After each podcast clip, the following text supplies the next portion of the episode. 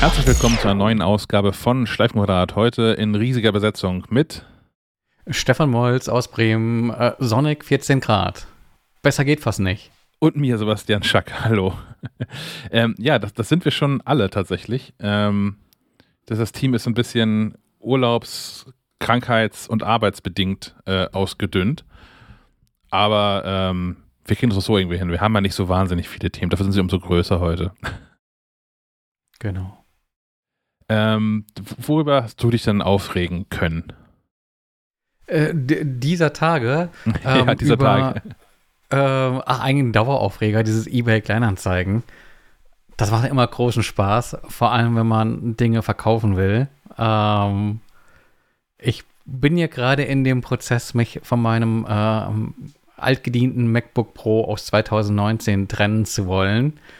Äh, und äh, mache gerade die Erfahrung, dass äh, selbst so ein tolles, äh, toll ausgestattetes äh, Intel-Modell halt nicht mehr das ist, was der Markt so will.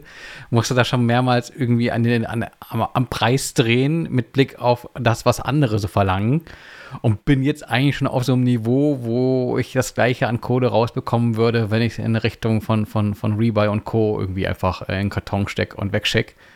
Ähm, das tut schon weh. Also, dass äh, ein Mac, der gerade mal zwei Jahre alt ist, ähm, quasi die Hälfte von seinem Wert eingebüßt hat, äh, das ist mir so noch nicht passiert. Also ich bin ja immer wieder dabei, äh, so meine Macs durchzutauschen und nach zwei, drei Jahren zu sagen, ja, nee, komm, äh, den drückst du an die Wand und kaufst dir irgendwie was Aktuelles. Ähm, aber so groß war die Differenz äh, noch nie und die ist in, wohl ganz klar geschuldet, dass eben dieser Switch von ähm, x86 auf äh, Apple Silicon stattgefunden hat. Und äh, glaube, da muss man schon jemanden erwischen, der eben explizit so ein Intel-Gerät sucht. Äh, ich meine, es gibt ja auch Software, die quasi nur darauf noch läuft, beziehungsweise äh, die Option, dass du halt äh, auf dem Gerät auch noch äh, unter Windows booten kannst, kann ja auch noch äh, ausschlaggebend sein. Also es hat schon noch irgendwie einen Wert und es hat ja auch mit Blick auf die nächsten Jahre noch einen Wert, weil ähm, Es wird ein Verkaufsgespräch hier, ja. Äh, na, ihr seht, also es, es, könnte durchaus Interessenten geben, aber bislang hat sich nur ein Mensch gemeldet und der bot mir tatsächlich an im Tausch ein paar Turnschuhe. So, wer, wer, von euch war das? das? Na, ich habe da gedacht, ich habe nur gelesen Turnschuh und er hat auch einen Link mitgeschickt auf seine, äh, sein Inserat. Das waren dann irgendwelche, irgendwelche Nikes, äh, wahrscheinlich irgendwas für Sammler, weil es gibt ja tatsächlich Menschen, die sammeln Turnschuhe und äh, da stand dann auch sowas dran wie 2300 Euro Verhandlungsbasis. Ähm, aber was? Äh, ich bin so gar nicht in dem Geschäft mich hier gar nicht drin, aber ernsthaft? Das scheint eine Wertanlage zu sein. Alter, kann ja Bitcoins weit wegschmeißen, wa? ich glaube auch. äh, ja, ich habe dankend abgelehnt und auch darauf verwiesen. Ich, eigentlich scheint das ja auch egal zu sein. Du schreibst in deine Inserate rein, so mit bitte, bitte keine Tauschangebote. Und äh, Ratenzahlung ist auch nicht drin.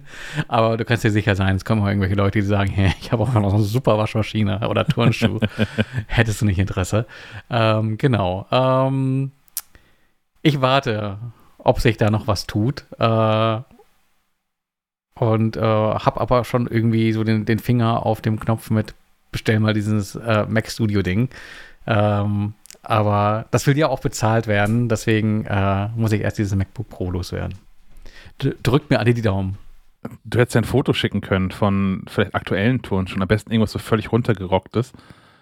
Mit dem, mit dem Verweis darauf, dass du schon versorgt bist. Oder so. Ich habe gerade tatsächlich ganz gute Erfahrungen mit eBay Kleinanzeigen gemacht. Ich bin in einem, einem, einem, sehr netten Austausch mit Menschen, die dann äh, also wirklich auf, auf menschlich hohem Niveau über Preise diskutieren und dann sich auch nochmal hinterher gemeldet haben. Also, ich will jetzt gar nicht sagen, worum es geht, aber äh, etwas höherpreisiges versucht zu verkaufen. Da hat mich erst nochmal wirklich auch äh, mit guten Argumenten runtergehandelt, sodass er, hätte gesehen, dass auch noch gar nicht so viele Menschen sich diese Anzeige da jetzt irgendwie angeguckt hätten. Also, ja, okay, hm, weiß ich nicht, ja, mag sein. Äh, und er käme extra aus Mecklenburg-Vorpommern und diese Spritpreise und so und hm, alles irgendwie schwierig. Die, die würde er halt schon nicht irgendwie draufzahlen wollen. Die müssten da jetzt irgendwie im Preis mit drin sein. Und ähm, haben auf einen Preis geeinigt, der Ah, ja, da war vielleicht nochmal so 5%, 5 unter meiner echten Schmerzgrenze, ehrlicherweise. Und der hat sich heute Morgen nochmal gemeldet, also er hat nochmal Nacht darüber geschlafen und da findet er schon irgendwie so ein bisschen frech seine Forderungen. Da wird hier nochmal ein bisschen was draufpacken und dann wäre es auch ein guter Preis. Das fand ich wirklich gut. Das habe ich so noch nie erlebt. Das also, dass jemand schon einen, die ganze einen, einen, Nacht nicht schlafen wegen der Gewissensbisse. Ja, so ein bisschen offensichtlich, ne? Aber dass, dass, dass jemand einen, einen schon irgendwie ausgehandelten Preis von sich aus nochmal erhöht, das hatte ich noch nicht. Das war. Äh, vielleicht, vielleicht hat er Angst, dass du dich doch noch umentscheidest und äh, bevor er sich da auf den Weg macht. Ja. Da hat recherchiert, was ich mache. Und gesagt, ah, hier so ein darbender Medienmensch, das geht nicht. Ach ja. Ähm, ein anderer Aufreger, der, der purzelte hier irgendwie von mehreren Seiten in meine äh, Mail-Inbox, nämlich erst so über mehrere Banden, aber auch direkt vom, vom, vom BSI der Hinweis darauf, ähm, dass man doch jetzt bitte seinen, seinen Kaspersky Internet Security Gedöns wegschmeißen möge, weil das ja äh, ein, ein russisches Unternehmen ist und sicherheitsrelevant und man weiß nicht so richtig, was davon jetzt zu halten ist und was äh, wie, wie staatsnah die wirklich sind und äh, ob jetzt nicht vielleicht demnächst, also das stand da so nicht drin, aber das ist natürlich die Implikation davon, ob jetzt nicht demnächst äh, aus den diversen Kaspersky Internet Security Installationen das nächste große Bot-Netzwerk gebaut wird, um russische Propaganda durch die Gegend zu pumpen oder so. Ähm, was irgendwie auch eine berechtigte Sorge irgendwie ist, glaube ich, auf jeden Fall so emotional und politisch berechtigt. Und ich fand dann aber auch, ich sitze ja gerade so zwischen allen Stühlen, weil natürlich daraufhin auch, auch Kaspersky sich mehrfach geäußert hat, unter anderem damit, dass man ja ähm, dem, dem BSI und allen weiteren vergleichbaren europäischen internationalen Stellen schon seit Jahren anbieten würde, mal in europäischen Kaspersky-Centern aufzuschlagen und sich den ganzen Krams inklusive Quellcode mal anzugucken. Und seit Jahren hätte sich niemand dafür interessiert, das mal zu tun. Und das finde ich auch irgendwie schade. Also ich finde es trotzdem richtig, dass man jetzt irgendwie den Stecker dann vielleicht bei sowas zieht, wenn man da vorsichtig genug sein möchte. Auf der anderen Seite finde ich es aber auch ähm, ein ziemliches Versäumnis dann vom, vom BSI. Jetzt gar nicht mal mit Bezug auf jetzt die, die, diese Kriegssituation, sondern es gibt hier sicherheitsrelevante Software, die millionenfach installiert wird mindestens mal ähm, europäisch, keine Ahnung, wie groß es in Deutschland ist, aber garantiert millionenfach installiert ist und es gibt das Angebot eines Herstellers, ohne jede Not von sich aus sagen, hier, Quellcode, könnt ihr mal reingucken und die über Jahre sagen, boah, nee, machen wir mal nicht. Und dann jetzt aber irgendwie, äh, wie sie panisch im Kreis laufende Lemming sagen, oh, es ist aus Russland, wir müssen das alles abschalten. Das finde ich, ich finde es uncool, so von der Art her. Hm. Boah, äh, ich finde, das ist ein bisschen, ich meine, klar kann man das Angebot machen und sagen, hier schaut mal in den Quellcode rein, aber es ist ja nur Status Quo. Du weißt nicht, was, was passiert, sobald die Tür äh, hinter denen zugeht. Und ähm, selbst wenn man Kaspersky als, äh, als Mensch und äh, Unternehmer äh, nichts Böses unterstellt, ist er vielleicht nicht frei in seinen Entscheidungen. Das haben ja die letzten Wochen ganz gut gezeigt, äh, wer, wer da das Sagen hat. Äh, und ähm, da wäre ich im Zweifelsfall auch immer dafür, den, den Stecker zu ziehen und äh, gerade in so einem sicherheitsrelevanten Bereich. Äh, was heißt, in wirklich sicherheitsrelevanten Bereichen wird Kaspersky sowieso nicht eingesetzt werden. Äh, im Sinne von so Ministerien, Banken, ja. Genau, obwohl klar. da kann man ja. sich auch nicht sicher sein. Ne? Aber man hat ja auch schon Geschichten gehört von äh, Bundestagsrechner äh, mit, mit Spyware infiziert und äh, dass da der Russe quasi schon äh, sich eingeklinkt hatte. Ähm, aber das dann auch auf breiter Front, du sagtest Botnetz, was ja tatsächlich, tatsächlich ein, ein, Risiko sein könnte. Ich bin kein Experte, aber es klingt äh, für mich vernünftig hergeleitet. Ähm, dann da lieber den Stecker ziehen. Ist natürlich blöd fürs Business, äh, also für deren Business, aber ähm, es gibt ja auch Alternativen. Ja, wie gesagt, mir geht es auch vor allem um die Art und Weise, wie das so, ne? Und das auch, ähm, was, was passiert so mit deutschen MitarbeiterInnen von, von Kaspersky? Also, ne, wenn jetzt ähm, so, so eine Sicherheitsbehörde wie das BSI ohne konkreten Anlass also ja, es gibt diesen Krieg und ja, die Russen so, das sind aber seit, seit 20 Jahren sind die Russen irgendwie so drauf und haben überall ihre Finger dann mit drin von, von, von Staat her. Ähm, ist jetzt eine Unterstellung. Da hat sich erstmal nicht so wahnsinnig viel geändert von, von der Situation her. Und denen jetzt hier so dass das Business zuzumachen, ähm, Schwierig. Wie ist denn die rechtliche Situation? Kann man da jetzt irgendwie gegen klagen als Kaspersky? Sagen, hier, wir müssen unsere Mitarbeiter in Deutschland bezahlen. Das, die Rechnung reicht jetzt ans BSI irgendwie weiter, weil die ja völlig unzulässig uns die Bude gerade dicht gemacht haben, de facto. Ich finde das alles schwierig. Obwohl ich auch, wie gesagt, jetzt, also sowieso nie, noch nie, aber auch gerade im jetzigen Zeitpunkt keine Kaspersky-Software vom Rechner haben wollen würde. Hm. Ich bin da faktisch bin hier ganz dabei. Ich finde die Art, das Art und Weise ist irgendwie, das ist schwierig. Ja, aber was hätte man sonst machen sollen? Ähm, ich fand, ich fand äh, amüsant zu sehen, wie dieser Zeitverlauf war, weil halt eben erst diese Warnung vom BSI kam und dann kam eine, relativ zügig so eine Panikpressemeldung äh, von ja. Kaspersky hinterher und dann kam noch mal irgendwie einen Tag später ein Statement äh, vom, vom äh, Chef höchstpersönlich. Ähm, ja, und dann fand ich es irgendwie auch ein bisschen, also dieser Verweis auf dieses, ja, ja, äh, die Behörden hätten sich ja hier irgendwie Quellcode angucken können, finde ich, äh, ist auch Augenwischerei.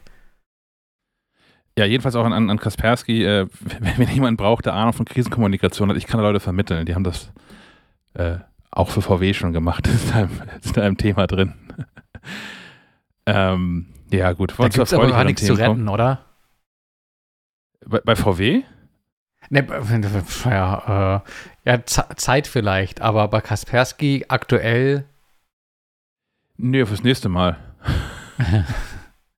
also, ne, wenn, wenn, die clever sind, dann werden die sich also irgendwie da irgendwie so einen europäischen Ableger, sag ich mal, irgendwie ausgründen, ohne Verbindung nach Russland und dieses Business irgendwie am Laufen halten. So, wäre den auch vom Ding ja zu wünschen. So ist ja, weil immer eine Software, die, ich habe die nie genutzt, nie getestet, nie, aber ne, der hat ja regelmäßig in, in diversen äh, äh, Tests der verschiedensten Magazine und so immer gut abgeschnitten. Wäre irgendwie auch ein bisschen schade drum. Naja, kommen wir zu erfreulicheren Themen, würde ich sagen. Äh, wir haben ja jede Menge Apple-Gedöns ähm, testen können, das jetzt hier die letzten Tage über so reinge reingeschwappt ist um nicht zu sagen, äh, das iPad Air der fünften Generation, das iPhone SE, den Mac Studio und das Studio äh, Display. Und ich würde mal sagen, wir, ich, wir haben uns das ein bisschen aufgeteilt hier, damit nicht einer am Stück irgendwie viel durcherzählen muss.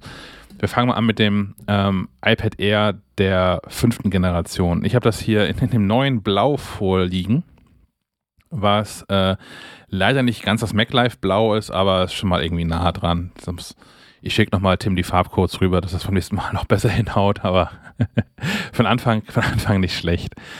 Ähm, eigentlich gibt es so zum, zu dem Gerät selbst gar nicht so wahnsinnig viel zu sagen, jetzt im Vergleich zum Vorgängermodell. Das Vorgängermodell hatte noch den ähm, A14-Chip drin. Das war auch Teil des aktuellen Problems quasi, dass selbst ein iPad Mini äh, leistungstechnischer war. Da hat Apple im letzten Herbst den A15-Chip reingesteckt. Mm, jetzt im, im, im, Frühjahr dieses Jahres hat Apple sich entschieden, am iPad Air, wie gesagt, wenig zu ändern. Neue Farbe, ja.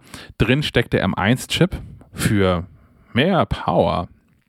Und es hat äh, dieses neue Kameramodul, das Center Stage kann. Das kennen wir so, so ähnlich jetzt auch schon vom ähm, normalen iPad, was auch ein Problem war. Das ist selbst das normale, das Einsteiger-iPad, das Einstiegs-iPad, ähm, dem iPad Air was voraus hatte, obwohl das iPad Air ja mehrere hundert Euro teurer ist. Ähm, Apple hat da jetzt also äh, aufgeschlossen und ähm, Dinge quasi wieder gerade gezogen. Denkt man. Ähm, denn es gibt jetzt ein neues Problem.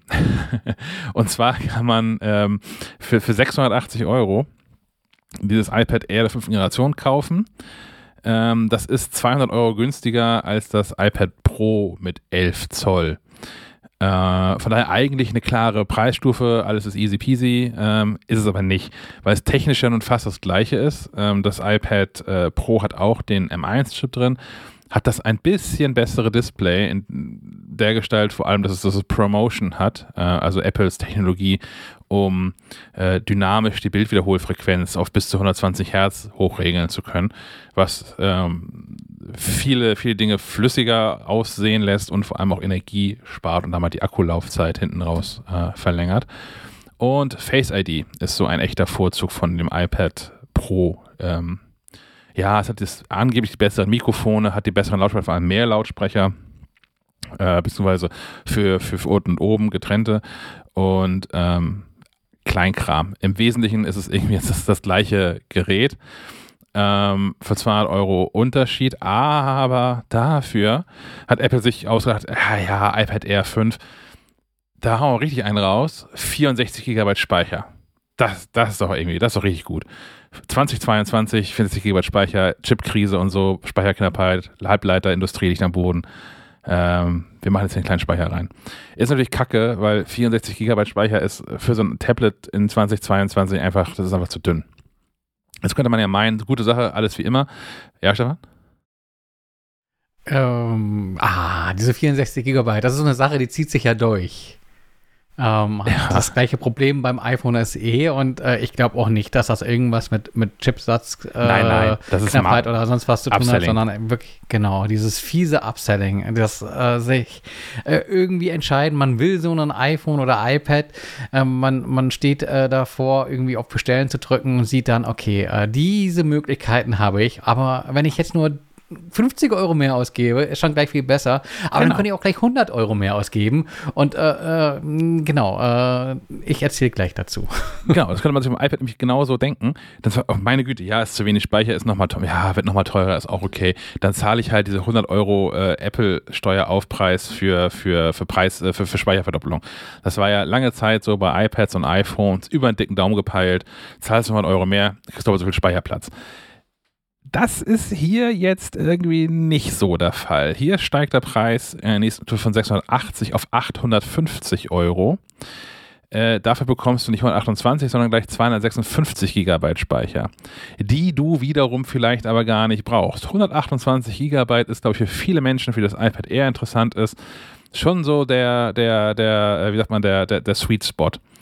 Ähm, mit 128 GB kriegst du aber nur das iPad Pro 11. Das ist nochmal 30 teuer, bis 880 Euro. Du hast also eigentlich hast du die Wahl zwischen äh, 880 und 850 Euro, äh, wenn du das iPad Air kaufen möchtest. Klar, es gibt auch Menschen, für die das 64 GB ausreicht, weil die damit irgendwie Mails machen, weil die eBay Kleinanzeigen machen und weil die irgendwie ein bisschen live lesen damit oder so klar, so, ne? Aber wenn, wenn diese 64 GB nicht ausreichen, dann hängst du auf einmal bei 850 Euro und für nur nochmal 30 Euro mehr bekommst du dann schon ähm, das, das kleine iPad Pro mit 11 Zoll, was ja im Prinzip auch genau gleich groß ist. Ähm, ja, das ist schon, schon ein bisschen hässlich. Allerdings klar, so, wenn man gleich einen Preis hat, dann verzichtet man beim iPad Pro auf 128 GB Speicher. Da fällst du wieder runter, dann von 256 auf die 128 hast dafür aber das technisch bessere iPad. Es ist, es ist nicht so richtig einfach. Und zumal die Sachen, die darüber hinausgehen, ähm, sich auch nicht wirklich krass unterscheiden. Ne? Also klar, wenn man jetzt irgendwie den, in, in, im iPad Pro denkt, da hast du so Thunderbolt mit drin, aber ich glaube, Menschen, die ähm, grundsätzlich aufs iPad Air schielen, denen ist Thunderbolt auch herzlich egal in ihrem Tablet, ähm, die kommen da also auch nicht weiter. Von daher, dieses, dieses iPad Air, ähm, ist eigentlich so ein iPad Pro Lite, verbindet ziemlich viele Sachen miteinander, die ich, die ich sinnvoll finde. Also ich finde zum Beispiel okay, dass ähm, für, den, für den geringeren Preis des iPad Air da kein Face ID drin ist. Face ID auf dem, auf dem Tablet hat mir bisher gar nicht so wahnsinnig viel bedeutet, ehrlicherweise. Ähm, ich komm, kam schon in dem Vorgängermodell mit diesem Touch ID. Äh, im iPad Air super klar. Das ist auch nicht, also das iPad Air, falls ihr das lange nicht gesehen habt, das ist vom, vom Produktdesign her schon eigentlich exakt so wie das iPad Pro, hat also auch nicht mehr den fetten Rahmen drumherum, hat keinen Home-Button unten drunter mehr wie das normale iPad, wo dann Touch-ID drin ist, sondern hat äh, an, der, an der kurzen oberen Seite so eine Ein-Ausschalter-Taste, so eine ganz schmale und da ist Touch-ID mit drin. Das finde ich schon total, finde ich total gut und hinreichend. Ich brauche kein, ich persönlich brauche kein Face-ID in meinem Tablet. Darauf kann ich gut verzichten. Und ähm, sonst sind in der Praxis die Unterschiede einfach auch wirklich, wirklich gering. Ich habe jetzt die letzten Tage nochmal ein iPad hier gehabt ähm, und da kann man das gut vergleichen. So, so ein Promotion-Display mit einem Nicht-Promotion-Display. Und ja, man sieht den Unterschied, wenn man es nebeneinander legt. Und ja, wenn man jetzt irgendwie mal einen Abend lang äh, auf dem Sofa saß und ähm, länger gelesen hat mit so einem Promotion-Display und dann sich ins Bett legt und da mit dem anderen iPad äh, weiterliest, also kein normaler Mensch macht das. Ich hatte mir Luxus hier halt zum Testen jetzt mehrere iPads hier zu haben. Äh, na, wenn, wenn der Abstand, der zeitliche Abstand gering ist, dann sieht man es natürlich. Aber sonst bei allem anderen, was ich mache, wenn ich hier einfach morgens das erste Gerät, das iPad Air in die Hand nehme und das über den Tag nutze für Dinge, die ich halt so mache, hier mal eine Mail beantworten, hier mal Dinge lesen, hier mal ein bisschen mit, mit dem Pencil rumschmieren oder so, ähm, dann hatte ich zu keinem Zeitpunkt, habe ich zu keinem Zeitpunkt das Gefühl von, ja, das ist aber ein Scheiß hier, ich will mein Promotion zurück. Ähm, da bin ich offensichtlich einfach nicht der, also entweder sind meine Augen da nicht drauf trainiert oder ich mache einfach nicht die Dinge, wo Promotion wirklich so die großen Fähigkeiten ausspielen kann. Klar, ich würde es gerne haben, um die Akkulaufzeit noch weiter zu erhöhen, aber ähm, jetzt rein vom, wie mir Dinge dargestellt werden und wie das Nutzungserlebnis ist, ist für mich nicht so ein krasser Unterschied. So, von, von daher ist, glaube ich, wäre mein, mein Rat ähm, zum Schluss, wenn du mit 64 GB Speicherplatz auskommst, Top-Gerät, kannst du das super kaufen, äh, wirst du viel Spaß und haben, wenig Ärger mit haben. Wenn dir das zu wenig Speicher ist, äh, sehe ich ehrlicherweise nicht so richtig den Grund dazu, dieses iPad Air zu kaufen. Dann kauf halt lieber das Pro. Äh, es sei denn, auch 128 GB sind dir zu wenig, aber wenn dir das zu wenig ist, bist du ohnehin in der Kategorie äh, eines Pro-Users und schielst wahrscheinlich sowieso auf die, die, die Pro-iPads. Ähm, von daher, ja, eigentlich ist es nur wirklich mit vollem Herzen zu empfehlen in der, in der Standardkonfiguration, finde ich. Da ist es dann aber auch sehr, sehr gut. Habe ich was vergessen? Interessiert dich irgendwas an dem, an dem Gerät? Hast du zugehört? ja, ja, ja, ja. Ähm, Ja, der Punkt ist, der, es hat sich wirklich nicht so wahnsinnig viel geändert. Es ist schön, dass es irgendwie jetzt äh, gleich auf ist mit dem iPad Mini. Das wäre auch nicht anders zu rechtfertigen gewesen. Ähm, drüber, drüber. Das iPad Mini hat ja nur den A15, nur den A15 bekommen. Ja. Ähm, ansonsten, ich glaube tatsächlich, äh, dass ich an so einem Punkt bin, wo man hinterfragen kann, was brauchst du halt wirklich? Und da finde ich auch das Einstiegs-iPad eigentlich schon sehr, sehr, sehr gut. Ähm und äh, mir fehlt es da so ein bisschen an Differenzierung vielleicht, was, äh, was bekomme ich tatsächlich mehr, wenn ich zum iPad Air greife? Oder auf was muss ich verzichten, wenn ich zum äh, regulären iPad greife? Weil dann redet man ja doch nochmal über Hunderte quasi, die man sparen kann. Genau, da liegen nochmal so 300 Euro Differenz zwischen, zwischen den jeweiligen Einstiegsmodellen. Und ähm, ja, was gewinnst du damit? Du gewinnst damit ähm, eigentlich vor allem das geilere Design, die bessere Haptik, finde ich. Ähm, ich, ich ertrage es auch nicht mehr, diese, das klingt, das ist auch viel arroganter, als es gemeint ist.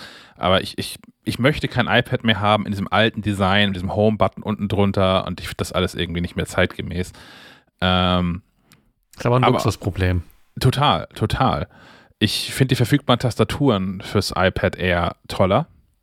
Mhm. So, und ich, ich mag den, diesen Ansatz von, von, von den Apple hier fährt mit diesem, äh, na sag schnell. Magic Keyboard? Ja, genau, Dankeschön. Äh, ist natürlich auch nochmal sackteuer und du kriegst viel günstigere Tastaturen. Ähm, aber ja, du hast natürlich recht, so wenn irgendwie jetzt man, man vor der Wahl steht, also 680 Euro für so ein iPad, pff, dann kaufe ich doch lieber das, das, das, das Einstiegs-iPad äh, für deutlich weniger Geld. Machst da auch nichts falsch mit. Das Einzige, was man noch irgendwie sagen könnte, ist, okay, wenn, ähm, wenn du partout dieses iPad nutzen möchtest, um zu zeichnen, dann wiederum hat, glaube ich, das iPad Air nochmal echte Vorteile, weil es das, das enger laminierte Glas hat, also dass das weniger äh, Abstand zwischen der, der Oberfläche und der, der Pixelschicht quasi. Es sieht mehr wie direktes Malen aus und du kannst den neuen, den zweiten Apple Pencil äh, mit dem iPad Air nutzen. Das mit dem, mit dem, mit dem iPad ohne Namenszusatz nicht. Aber ähm, ja, auch da. Ist, man macht aktuell, glaube ich, mit keinem iPad wirklich was falsch. Was auch ein Problem ist, weil dann die Wahl schwieriger fällt. Und im Zweifel tendieren Menschen wahrscheinlich dann eher dazu, das das nächst teurere zu kaufen. Und so wird Apple ja auch kalkulieren. Ich, ich bin immer getriggert, wenn ich an diesen ersten Apple Pencil denken muss. Mit dieser unsäglichen Ladekonstruktion. Äh, das beschert mir Albträume. Genauso wie diese, äh, dieser Gedanke, die Magic Maus nur laden zu können, wenn man sie auf den Rücken dreht. das, Ich, ich ja. weiß nicht, wer das war. Das war äh, wahrscheinlich war das äh, äh, Johnny Ive, der dachte so, jetzt bin ich hier aus dem Laden raus, ich leg denen nochmal ein dickes Ei. Und was noch ein Vorzug sein kann übrigens beim, beim, beim iPad Air ist, ähm, habe ich Anfang schon kurz erwähnt, aber noch nicht im Kontext hier. Ähm, USB-C-Buchse heißt natürlich äh, unter Umständen auch ähm, eine einheitlichere Ladeinfrastruktur für, für dich zu Hause. Ähm, immer mehr Geräte ja USB-C haben und du brauchst nicht nochmal ein extra Netzteil äh, mit, um jetzt das iPad laden zu können, wenn du eh dein MacBook dabei hast. Ähm, und im Zweifel äh, findest du halt auch USB zu USB-C nochmal als sinnvolles Kabel dabei zu haben als USB-C auf Lightning. Brauchst du auf das iPhone, ja, es sei denn, du lädst das iPhone über so eine Cheat-Charging-Geschichte, über das du auch deine AirPods dann laden kannst. Und äh, ich merke beim Reden schon selbst, das ist doch nicht so einfach, wie ich dachte. Aber ähm, mehr USB-C-Geräte sind, glaube ich, mehr gut und Apple muss endlich zusehen, dass sie das iPhone auf USB-C gezogen kriegen. Das ist die echte Lösung. Ein Ladegerät liegt äh, noch im Karton, oder? Beim iPad. Alter, gute Frage. Habe ich nicht mal geguckt. Habe ich nicht geguckt. Müsste ich, müsste ich mal äh, gleich runterlaufen und, und gucken. Ähm, wegen einer hervorragend ausgeprägten USB-C-Ladeinfrastruktur in diesem Haushalt habe ich das nicht mal geguckt, aber ich könnte es einfach ja nebenbei einmal hier äh, äh, live, live Googling auf Apples Webseite, denn dort gibt es ja bestimmt äh, unter äh, wo ist das? Technische Daten, kaufen. Was gibt es irgendwie den Punkt, was im Karton drin ist? Ganz, ganz nach unten. Das in der Schachtel. Beim iPhone SE ist kein Ladegerät dabei, aber noch ein Kabel. Ja.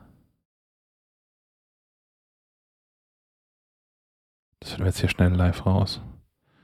Konnektivität, Apple Pencil, Apple Pencil. Was ist das so? Lieferumfang. Gerade so. Ja, 20, 20 Watt USB-C Power Adapter. Haben wir gerade noch die Kurve gekriegt. Ja, irgendwo hatte ich äh, dieser Tage aus den Augenwinkeln gesehen, wie viel Milliarden Apple mehr einnimmt dadurch, dass sie weniger Zubehör mit in die Schachteln packen. Also es ist gut für die Umwelt, aber es ist auch gut äh, für die eigene Tasche. Ja. Und eigentlich ist es, das hatten wir schon äh, mehrmals das Thema, eine versteckte Preiserhöhung. Ist ja nicht so, dass der Kostenvorteil tatsächlich weitergegeben würde. Also zumindest das Empfinden. Wobei man natürlich in, in, völliger Unkenntnis von Apples Excel-Tapeten, in denen das ausgerechnet wird, äh, natürlich auch erstmal annehmen könnte, wenn man denn wollte, dass Apple die Preise noch mehr erhöht hätte, wenn sie das noch mit der Schachtel drin hätten. Wahrscheinlich ja. nicht, aber es gibt nicht gibt Beweis. Ich, ich, wäre schwer enttäuscht, wenn, wenn auf den äh, Rechnern im Controlling und sonst wo bei, bei den Apples nicht irgendwie Numbers läuft. Ich bin mir nicht so sicher. Ich bin mir nicht so sicher. also, so, solange Apple auch nach wie vor, äh, ich hatte jetzt dann so ein paar Briefing-Termine äh, zu den verschiedensten Geräten, solange Apple auch dafür nach wie vor nicht FaceTime nutzt, sondern WebEx, bin ich mir nicht so sicher, ob die nicht irgendwie da, wo es drauf ankommt, einfach nach wie vor Microsoft Office nutzen. Aber ja, nichts Genaues weiß man nicht. Jedenfalls iPad Air, coole Sache. Äh, ich habe Spaß damit, äh, mit iPad Airs zu arbeiten, schon immer. Dass das Neue jetzt hier so ein M1-Chip drin hat, äh, ja, das ist auf, auf, dem Papier ist das irgendwie gut.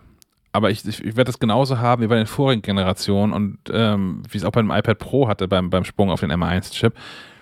Dinge, die ich damit mache, werden damit nicht besser. Also ja, natürlich, der M1-Chip hat irgendwie mehr von dieser Neural Engine und, und AI-Gedöns und läuft irgendwie nochmal ein bisschen schneller und sowas. Also auch in, in Zeichenprogrammen zum Beispiel oder in Bildbearbeitungsprogrammen. Ähm, Pixelmator zum Beispiel macht, nutzt ja da recht viel von. Ja, aber das ist halt nicht das, was ich täglich damit mache, sondern auch wenn ich in Pixelmator damit irgendwie rumschrubbe, das sind irgendwie ein paar Tage im Jahr, die ich da mal was mitmache. Und ob dann da das Rumgerechner von Pixelmator irgendwie zehn Sekunden länger oder weniger lang dauert, das hat auf mein Leben jetzt keinen großen Einfluss. Wir sind also, ich bin an dem Punkt angekommen, äh, wo ich so, so ein iPad Air noch guten Gewissens testen kann und das auch vergleichen kann, was dazu erzählen kann. Aber ähm, jetzt so der, der Leistungsmehrwert hat auf mein echtes Leben und mein echtes Tun damit eigentlich keinen Einfluss mehr. Die sind alle gut genug. Und das iPad Air davor, was hier auch, was das hier auch noch rumfliegt, äh, mit dem, mit dem A14-Chip, 13-Chip, 14-Chip. Ähm, ja, Dinge, die, die Apple irgendwie so mitschickt, äh, in so, in so Presse, Briefing-Geschichten. Was man ausprobieren könnte, ja, die sind besser auf so einem M1-Chip. Klar, sicher sind sie das.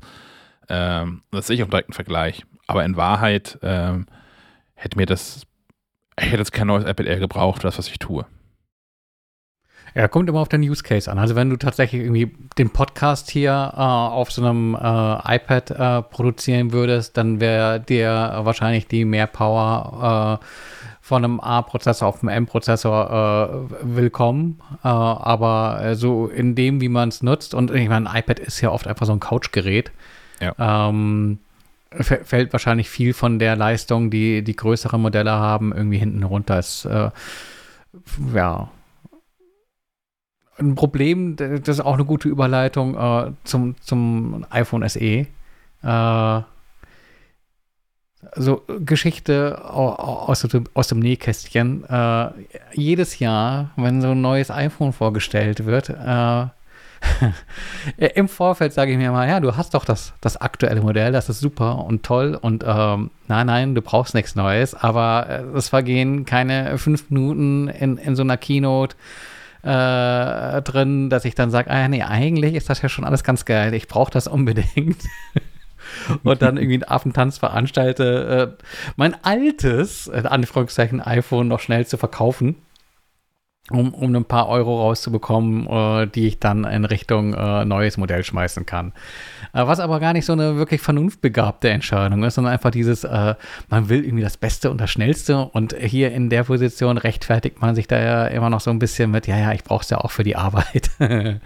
ähm, ja, aber dann die Ernüchterung, wenn man so ein iPhone SE mal wieder nach längerer Zeit in die Hand nimmt in dem, was man so tagtäglich mit so einem Gerät tut, im Regelfall äh, fällt der Unterschied gar nicht so groß aus. Vor allem gar nicht so groß aus, dass der Preis äh, wie im Fall im Vergleich zum iPhone 13 Pro jetzt äh, quasi doppelt so hoch ausfällt. So ein iPhone SE bekommt man ab 519 Euro, dann mit 64 Gigabyte, äh, 50 Euro Aufpreis, verdoppelt den Speicher auf 128. Das wäre auch unser Tipp. Ähm, weil 64 schon ein bisschen knapp ist. Ähm, und äh, knapp 700 Euro, ähm, ich glaube 689 oder sowas, dann das Modell mit 256 ähm, GB. Ähm, aber Einstiegsmodelle verglichen äh, iPhone 13 Pro und iPhone SE ist quasi der halbe Preis, aber nicht irgendwie die halbe Leistung, nämlich 100% Leistung. In diesem äh, doch etwas unscheinbaren iPhone SE, das nämlich noch genauso aussieht äh, wie so ein iPhone 8 ähm, steckt der gleiche Chip wie im iPhone 13 Pro, äh, minus ein GPU-Kern, aber äh, eine Sache, die man im täglichen äh, Einsatz so überhaupt nicht spürt. Wenn man einfach mal beide äh, Telefone nebeneinander legt und Apps startet und äh, so die Dinge macht, die man halt so macht, stellt man fest, null Unterschied. Ähm, was ein Unterschied ist, äh, und das ist der augenscheinliche, ich habe ja schon gesagt, das ist im Prinzip äh, das Äußere vom iPhone 8 und kommt halt eben nicht mit diesem All-Screen-Design, sondern ähm, mit einem klassischen Bildschirm äh, mit einem Home-Button drunter. Ähm, was auch bedeutet, der Bildschirm hat eine Diagonale von 4,7 Zoll, ähm, hat halt oben und unten schwarze Streifen, nimmt nicht die gesamte Gerätefront ein äh, infolgedessen ist der Bildschirm halt auch einfach kleiner und auch Schrift ist kleiner. Klar kann man da irgendwie eine Systemeinstellung ein bisschen äh, nachjustieren, aber dann scrollt man im Zweifelsfall auch mehr. Ähm, ja, nichtsdestotrotz, also diese Bedienung, diese klassische iPhone-Bedienung über einen Home-Button, die ist halt äh, immer noch äh, wie Fahrradfahren, das ist gelernt. Äh, mich störte das jetzt so gar nicht wirklich. Ich meine, klar, wenn man äh, den Vergleich zu so einem Allscreen-Design äh, hat äh, mit größerem Display, ähm, das ist schon irgendwie netter, aber nicht äh, irgendwie ähm, ja, 500, 600 Euro äh, netter. Selbst die Differenz zum iPhone 18, ja, ähm, das kostet 900, wenn mich nicht alles täuscht. Äh, das heißt, das sind auch noch mal irgendwie knapp 300 50, 300, ah, 380 Euro ne? Differenz. Mhm. Also das ist schon ganz ordentlich. Dann stellt sich natürlich die Frage, was für Unterschiede gibt es. Man kann vielleicht noch ein bisschen fairer wäre der Vergleich, wenn man sagt, man vergleicht mit dem iPhone 13 Mini. Das ist nochmal ein 100er billiger. Und dann kann man sagen, okay, was bringen mir denn die 280 Euro mehr? Äh, die bringen äh, Face ID, die bringen das Allscreen-Design und die bringen ähm, ein zweites Kameramodul. Im iPhone SE steckt äh, einfach die klassische Weitwinkellinse. Ähm, Im iPhone 13 äh, und 13 Mini steckt zusätzlich noch ein Ultraweitwinkel. Ähm, und im iPhone 13 Pro darüber hinaus noch einen Tele plus äh, einen Makromodus. Ähm, das heißt, die teureren Modelle äh, kaufen einem dann auch so ein Stück weit äh, mehr Fähigkeiten im Bereich der Fotografie. Äh, nichtsdestotrotz finde ich, ist so ein iPhone das eher einfach eine prima Schnappschusskamera. Äh, kann ja auch von Vorteil sein, weniger Optionen zu haben. Äh, einfach draufhalten und äh, gut ist. gut ist insofern auch, ähm, dass durch den neuen Chip ähm, ja, die Bildbearbeitung nochmal nachgezogen hat. Also so Marketing-Schlagworte sind irgendwie so Deep Fusion und Smart HDR4. Das heißt, so im Hintergrund pass passieren Dinge, ähm, die einfach dafür sorgen, dass äh, möglichst viel äh, aus, aus der ja eigentlich eher bescheidenen Optik und dem kleinen Sensor in so einem iPhone rausgeholt werden. Die Fusion soll beispielsweise bei so eher schlechteren Lichtverhältnissen auch dafür sorgen, dass das Bildrauschen äh, weniger ist als zuvor. Das kommt soweit auch hin, äh, fällt aber dann auf, wenn es noch dunkler wird, dass eben der Nachtmodus im iPhone SE fehlt. Und das finde ich ist wirklich schade, weil erschließt sich mir nicht durch irgendwelche Unterschiede in der Hardware. Das ist ja eigentlich eine reine Softwaregeschichte. Äh, und da, da quasi äh, Parität herrscht in Leistungsfähigkeit, ist das ganz klar eine Sache, die man äh, dem iPhone SE vor, vorenthält. Ähm, bisschen schade drum. Auch dieser Kinomodus, ähm, also quasi Porträtmodus für Video, den gibt es äh, im SE nicht. Äh, aber den ganz klassischen Porträtmodus, äh, also diese ähm, nachberechnete Unschärfe, die kann auch das iPhone SE trotz nur einer Kamera. Ähm, ja. Sonst gibt es gar nicht so viel zu sagen. Äh, ich fände es nur im Fazit ein bisschen gemein, dass äh, SE der dritten Generation auf äh, den Preis zu reduzieren, weil das würde dem Ganzen nicht gerecht werden. Äh, ich finde einfach, dass das ein vollwertiges iPhone mit einer bisschen anderen Bedienlogik und einem kleineren Display, ähm, wer damit okay ist, und das sind eigentlich die meisten, und wenn ich ehrlich bin und mich hinterfragen würde, äh, wird mir das auch reichen. Ähm, das ist eine Menge gespartes Geld. Äh, selbst in Richtung von so einem iPhone 13 Mini. Ich würde nur gucken, was aktuell die äh, Marktpreise sind. Also wenn man jetzt hier Listenpreise vergleicht, äh, mag die Differenz vielleicht höher aussehen, als sie in der Praxis ist. Äh, ich weiß nicht, wie viel so ein iPhone 13 Mini so aktuell irgendwo im Angebot kostet. Aber wenn so eine Differenz vielleicht nur noch 100, 150 Euro ist, äh, würde ich es mir vielleicht auch noch mal überlegen.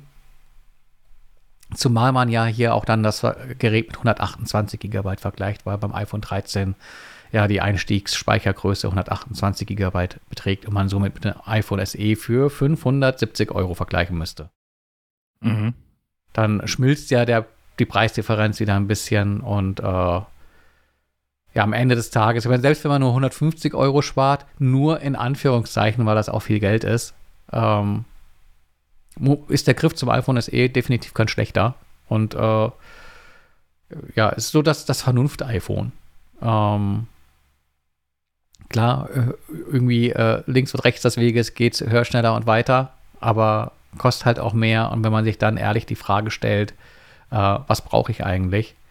So ein iPhone 13 Pro oder Pro Max äh, brauchst du eigentlich nur dann, wenn du wirklich filmst und fotografierst. Also ein, so ein iPhone 13 Pro ist ja tatsächlich auch eine äh, ne, ne, ne vollwertige Kamera in so einem Multikamera-Setup, wenn du äh, im Bereich Filmproduktion unterwegs bist. Hast du irgendwie auch die Möglichkeiten, ähm, in, in, so einem ProRes-Codec äh, aufzunehmen, etc. pp. Hast die Option auf bis zu 1 Terabyte Speicher, die natürlich beim, beim viel Videofilm und vielleicht auch viel Fotografieren äh, von Relevanz sind. Beim Fotografieren auch von der Relevanz, dass du halt mehrere Brennweiten ähm, zur Auswahl hast, dass du vielleicht auch noch den Makromodus nutzt.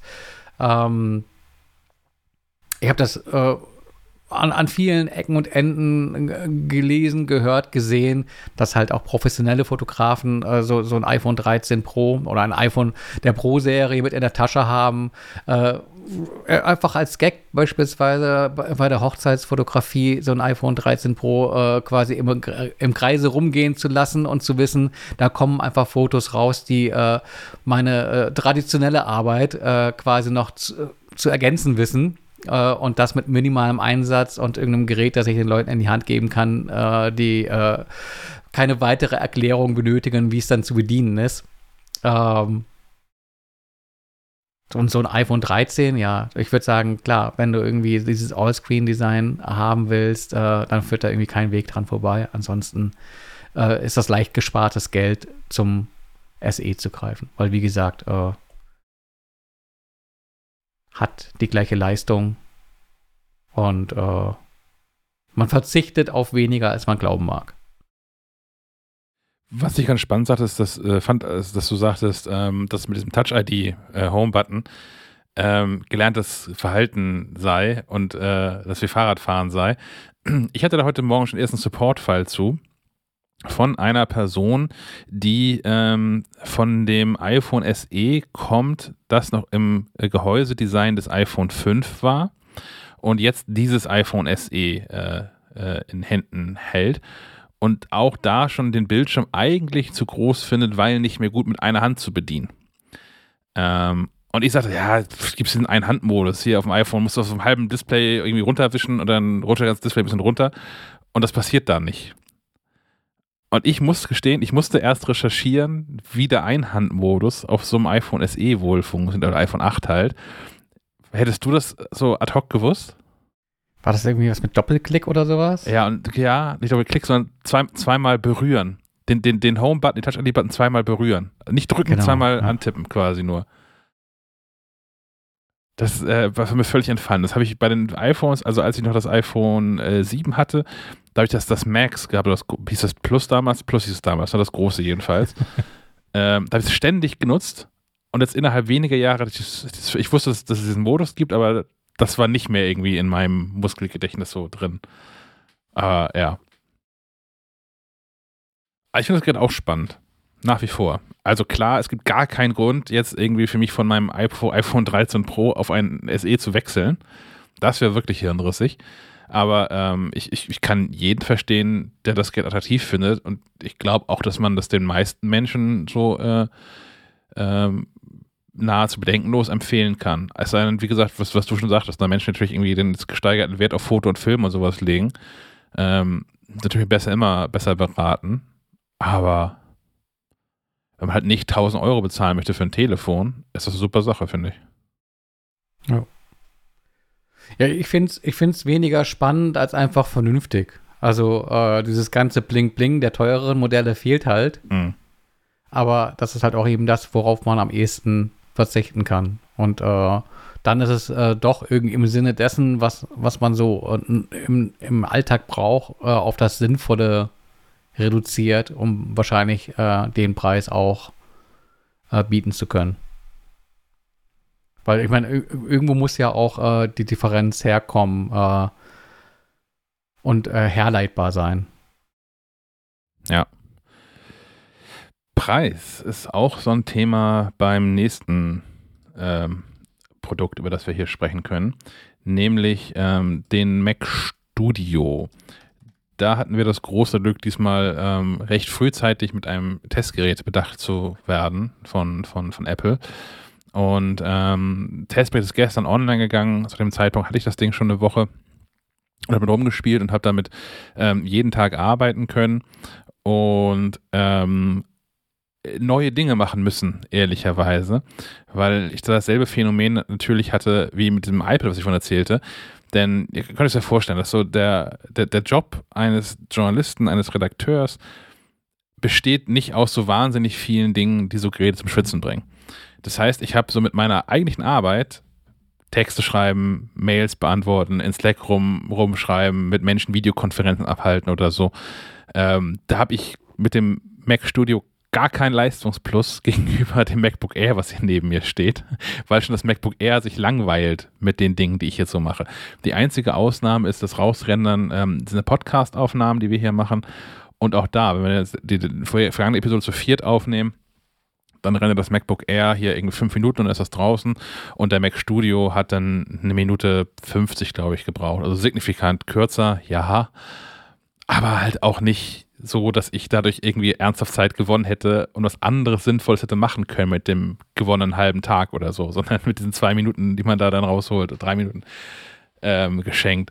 Also ähm, habe ich mich ein bisschen unterhalten mit Menschen, die ähm, in diesem Videobereich, in diesem 3D-Bereich unterwegs ähm, sind und habe mir so ein paar ähm, Sachen hier auf, den, auf, den, auf das Mac Studio Gerät draufgezogen. Übrigens mit dem M1 Max Chip. Ich hatte hier nicht mit dem M1 Ultra, aber was ich so gesehen habe, zum einen in Benchmarks, als auch jetzt in Testberichten von JournalistInnen, die so ein Mac Studio mit M1 Ultra bekommen haben, man kann tatsächlich mit so einer, vielleicht so einer äh, mit so Abschlag von 10% kann man einfach alle statistischen Werte verdoppeln oder halbieren, jeweils in die bessere Richtung, um äh, vom M1 Max zum M1 Ultra zu kommen.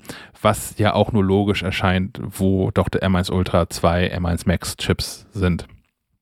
Ähm, also habe ich hier diverse Sachen gemacht, die ich sonst nie mache. Ich habe in, in 3D-Programmen rumgewuracht. Ich habe hier irgendwelche absurden Videomengen hin und her bewegt und stümperhaft geschnitten und Filter drauf geworfen, noch und nöcher, bis dann tatsächlich irgendwann mal ähm, zu merken war, dass das Ding irgendwie so ein bisschen, so ein bisschen zumindest nachdenken muss, was es da jetzt eigentlich tun muss.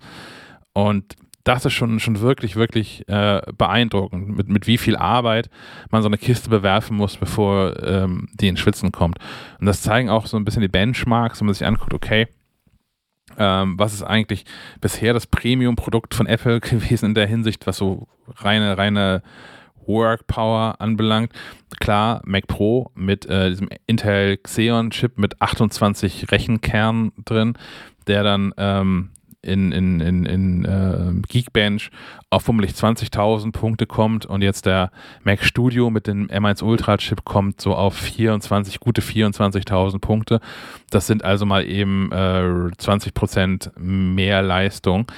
Und der der schließt den Kreis zum Preis zu einem signifikant geringeren Preis. Ähm, wir haben ja den, den, den äh, Mac äh, Studio, der jetzt so bei 2300 Euro losgeht. Ja, dafür sind jetzt irgendwie nicht Maus und Tastatur dabei, da kommen wir später noch zu, die liegen dem Mac Pro bei.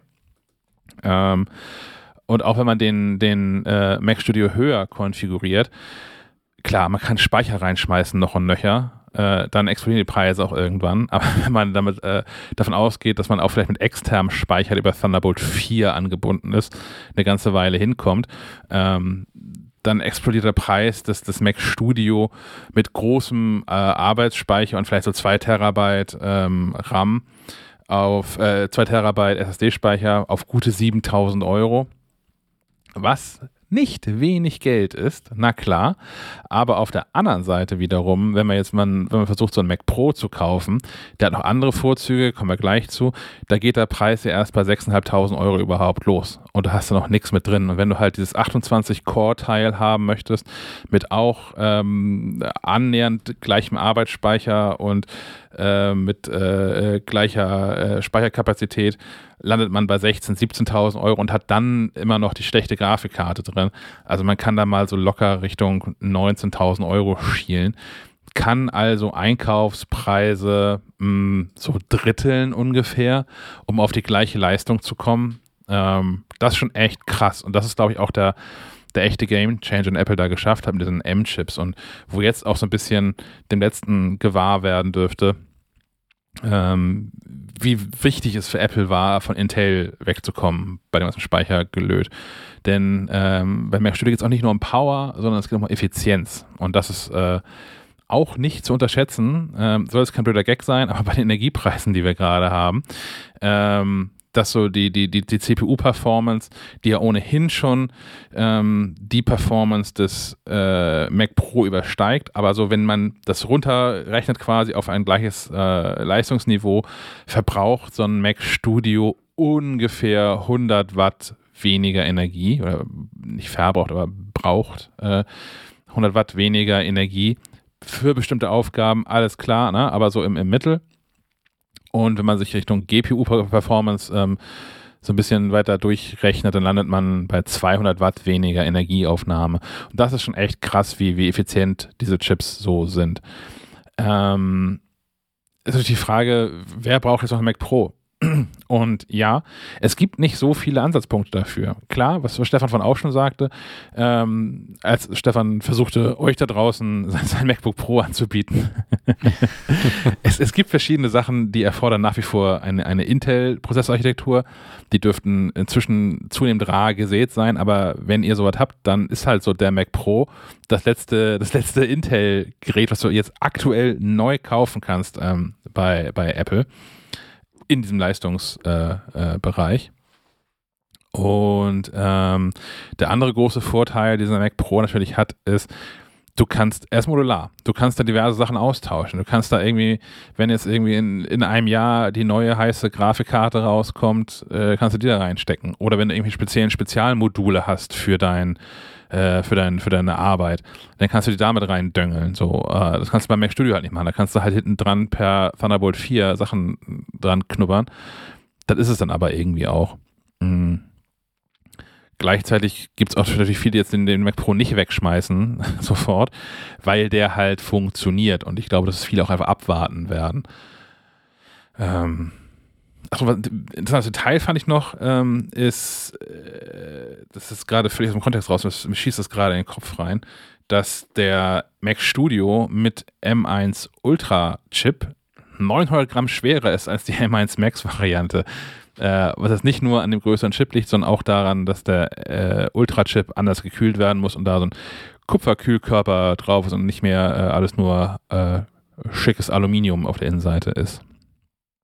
Ähm, der Mac Studio ist anders als der Mac Pro definitiv ein Rechner für auf dem Schreibtisch, was man vor allem auch daran erkennt, äh, zum einen an den ganzen Produktfuß von Apple, zum anderen aber auch daran, dass man an der Vorderseite äh, USB-C-Ports und ein Kartenlesegerät dran hat, was man auch irgendwie lange nicht mehr gesehen hat bei, bei Apple-Geräten, vor allem nicht an der Vorderseite. Ähm, ich habe vorhin schon kurz erwähnt, äh, dass der Kaufpreis des Macs unter Umständen nicht alles ist, weil anders als beim iMac oder beim Mac Pro äh, muss man Maus und Tastatur extra kaufen.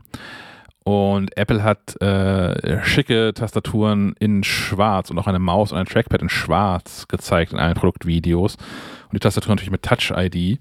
Stellt sich raus, für so eine Tastatur äh, und so ein Trackpad in schwarz zahlt man 20 Euro mehr als für die weiße Variante und für die Maus sogar 24 Euro mehr. Das finde ich einfach, da fällt mir auch nicht so ein, das ist aber frech. Das ist das ist irgendwie zurück zu den alten Zeiten, als man bei einem, bei einem scheiß Plastik-MacBook für das schwarze 100 Mark, Euro, 100 Geld dann halt mehr bezahlt hat. Finde ich, ich finde das völlig unnötig. Ich finde es wirklich, wirklich frech. Also, wenn jetzt irgendwie Apple mir noch erzählt hätte, dass es irgendwie super schwierig ist, diese Tastaturen, die man ja nun ständig irgendwie antatscht mit den schwitzigen Fingern und so, dass man die, dass es schwer ist, die in schwarz zu produzieren, äh, ohne dass die ständig anlaufen oder so, geschenkt. Wenn die irgendwie anders wären, irgendwas besser, nein, es ist einfach andere Farbe. Ähm, das ist, äh, ja. Und ja, verdammte Scheiße, sie sehen besser aus. Und ja, natürlich möchte ich die schwarze Tastatur haben, wenn ich jetzt irgendwie eine neue Tastatur kaufen wollen würde. Das macht es aber nicht weniger frech, dass da jetzt nochmal ein Aufpreis genommen wird. Diese Upselling-Scheiße funktioniert nämlich einfach. So, genug geflucht. ähm, ich habe noch so ein, wo ich noch so ein Hühnchen mit Apple zu rupfen habe, ist äh, die Benennung von Dingen. Das ist, falls ihr meinen Testbericht gelesen habt auf MacLive.de, ist ein Plusartikel ähm, habt ihr einen größeren Kasten drin gehabt, nämlich äh, das beschrieben mit, wenn alles Pro ist, ist nichts mehr Pro und führt dahin, dass das alles irgendwie, diese ganzen Na Benamsungen irgendwie Chaos sind. Weil bis quasi bis gestern waren ja die Menschen, die jetzt so in Grafikstudios sitzen, die Entwickler sind, EntwicklerInnen sind, die äh, vielleicht so mit 3D-Gedöns rumarbeiten, das waren die Pros für Apple. Ähm, das ist nicht mehr weil sie jetzt den Mac Pro nicht brauchen, sondern den Mac Studio. Es sei denn, sie wollen unterwegs arbeiten, sind sie wieder Pros, weil sie natürlich das MacBook Pro kaufen müssen. Was heißt dieses Pro eigentlich noch? Pro heißt also eigentlich nicht mehr, ähm, schränkt nicht mehr, begrenzt, beschreibt nicht mehr die Zielgruppe, sondern ist eigentlich immer noch besser oder das Beste, was wir anzubieten haben von irgendetwas. Ähm, Aber auch irgendwie nicht immer, weil wenn wir an Kopfhörer denken, da gibt es äh, die, die, die AirPods, es gibt die AirPods Pro, die sind deutlich besser als die AirPods, aber nicht die besten Kopfhörer von Apple. Das sind die AirPods Max und auch nicht die AirPods Studio, weil das nicht geht, weil die Beats-Dinger, die zu Apple gehören, schon Studio heißen. Auch alles irgendwie schwierig und, und fischig. Und das Einzige, wo das so wirklich noch gut funktioniert für Apple, ist äh, aktuell bei den iPads, so die Benennung von, von, von, von iPads. Da gibt es das iPad, Punkt. Und wenn du eins haben möchtest, was kleiner ist, haben wir hier das iPad Mini für dich. Wenn du hier eins hast, was irgendwie so ein bisschen kompakter ist und was ein bisschen mh, hm, geschmeidiger designt ist und so, haben wir das iPad Air für dich. Das ist vielleicht noch so ein bisschen angelehnt an das erste MacBook Air dann vom Namen her. Und wenn du wirklich irgendwie das Maximum an Power und alles auf, auf 11 gedreht haben möchtest, haben wir hier das Pro für dich. Und das gibt es auch bei den MacBooks schon nicht mehr. Es gibt, es gibt nämlich kein MacBook. Ist euch vielleicht schon mal aufgefallen. Es gibt ein MacBook Air und ein MacBook Pro, aber es gibt kein MacBook mehr. Mich macht das alles fertig. Begriffe, Begriffe haben eine Bedeutung. Ist, äh, ich finde, dieses, dieses, Chaos ist un unnötig. Apple war da viel besser mal drin. Apple TV ist noch so ein Ding. Funktioniert super. Du hast irgendwie einen 4K-Fernseher, kauf noch Apple TV 4K. Du hast keinen 4K-Fernseher, kauf Apple TV HD. Der Name sagt, was das ist und womit ich es benutzen kann, wofür ich es benutzen kann. Ich kann mir nicht vorstellen, dass bei Apple nicht irgendjemand sitzt äh, im, im, Marketing, der auf genau so eine Fragen äh, ja, den Hauptteil seiner Arbeitszeit irgendwie draufschmeißt. Und da muss es ja eigentlich einen Plan geben. Jetzt wäre meine Idee, es ist gewollt, dass es so kaputt ist. Weil anders, anders kann ich mir das nicht erklären. Er möge mich anrufen, dieser Typ. Ja, also es, es ist halt, es, ich finde es so schade, dass Apple das bei einigen Produktkategorien halt sinnvoll durchhält und bei anderen halt nicht. Und, ja, und das macht es halt im Zweifel auch schwerer, eine Entscheidung zu treffen. Ich meine, klar, wer irgendwie Pro ist, der weiß, was er kaufen soll, aber so die ganze Produktpalette sieht zunehmend chaotisch irgendwie aus, finde ich, von der Benennung her. Dass so die technischen Sprünge dazwischen, dass die alle irgendwie sinnvoll sind jetzt nach und nach ja aufgeräumt werden, durch das mehr und mehr Produkte diese M-Chips bekommen. Ja, aber über Namen kann ich mich aufregen. Ist da vielleicht auch so ein, so ein Ding, weil ich hier, weil mein Job ja auch ist, mit, viel mit, mit Worten zu hantieren und so, aber ich finde es ich ich uncool. Ähm, was ist also das, das Fazit der, der ganzen ähm, Operation, äh, die ich hier mit dem Test so durchgeführt habe? Ist das ein geiles Gerät? Ja, ist es auf jeden Fall. So, das ist irgendwie so der, der, der beste, zumindest in der, vollständigen oder in der höchsten Konfiguration, der beste Desktop-Mac, den Apple ähm, anzubieten hat. Es ist ein grundsätzlich von der Leistung her ein, ein mehr als würdiger Nachfolger für den äh, iMac Pro. Ähm, aber halt auch nur, wenn du eigentlich kein iMac Pro hattest, sondern vorher auch schon irgendwie Mac Mini und deswegen ein gutes Display vor dir stehen hast. Wenn du das nämlich noch dazu kaufen möchtest bei Apple, kommst du nochmal 1700 Euro obendrauf. Und ah, da bist du mit einer Preiskategorie, die ähm, ganz, ganz anders äh, aussieht. Ich finde trotzdem, also äh, ein großes Lob dafür, dass man offensichtlich auf Menschen gehört hat, die die Dinge auch kaufen. Ja. Weil so dieser Wunsch nach einem Headless iMac ist ja der, den, den es schon lange gab äh, und der schon lange formuliert wurde, äh, war auch mein Wunsch, dass da genau sowas passiert. Und deswegen bin ich eigentlich ganz happy mit damit, dass es den Mac Studio gibt und auch in den äh, Konfigurationen, äh, die es gibt, die für mich, finde ich, auch klar zu unterscheiden sind, äh, wo, wo, sie quasi Verwendung finden können, äh, weil das Ultramodell für mich ganz klar äh, in, in den Bereich äh, Video mhm. Bearbeitung, Videoschnitt passt, weil da die Mehrleistung auch tatsächlich gesparte Zeit und Cash bedeutet und das äh, in Anführungszeichen kleinere Modell ähm, einfach genügend Leistung haben wird für, für das meiste, was äh, in, in ähm, Musikproduktion, Tonstudios anfällt an Arbeit, aber auch äh, so im, im, Bereich äh, Video, äh, ne, Stopp, äh, Foto äh, und ähm, Bildbearbeitung. Ähm, das finde ich schon ganz gut. Und das waren ja auch traditionell irgendwie so Geschichten, die auf, auf den äh, größeren iMac-Modellen mhm. gut liefen. Und jetzt gibt es ja so ein bisschen die Orakelei, was passiert dann mit dem, mit dem iMac, mit dem 27 Zoll iMac. Ist, ist jetzt der Mac Studio mit dem Studio-Display äh, quasi das Duo der Ersatz dafür oder kommt da noch was in Sachen iMac, Schrägstrich iMac Pro? Ähm, ja, das, das Orakeln bleibt weiter spannend. Ist nur tatsächlich die Frage, ob das noch so dann auch gebraucht wird, weil mit äh, der Kombination aus äh, quasi einem kleinen Desktop-Gerät und der Flexibilität, dir deinen eigenen Monitor hinstellen zu wollen, was ich glaube ich gerade, äh, was gerade im, im Bereich ähm, Foto und Bildbearbeitung und Video eine Relevanz hat, äh, auch mit Blick auf farbverbindliches Arbeiten und dass man sich dann vielleicht doch lieber irgendeine Kiste von ISO hinstellt oder sowas als von äh, Apple selbst, ähm, ist da glaube ich auch geschickt. Hm. Da jetzt äh, Menschen die Wahlmöglichkeit zu lassen.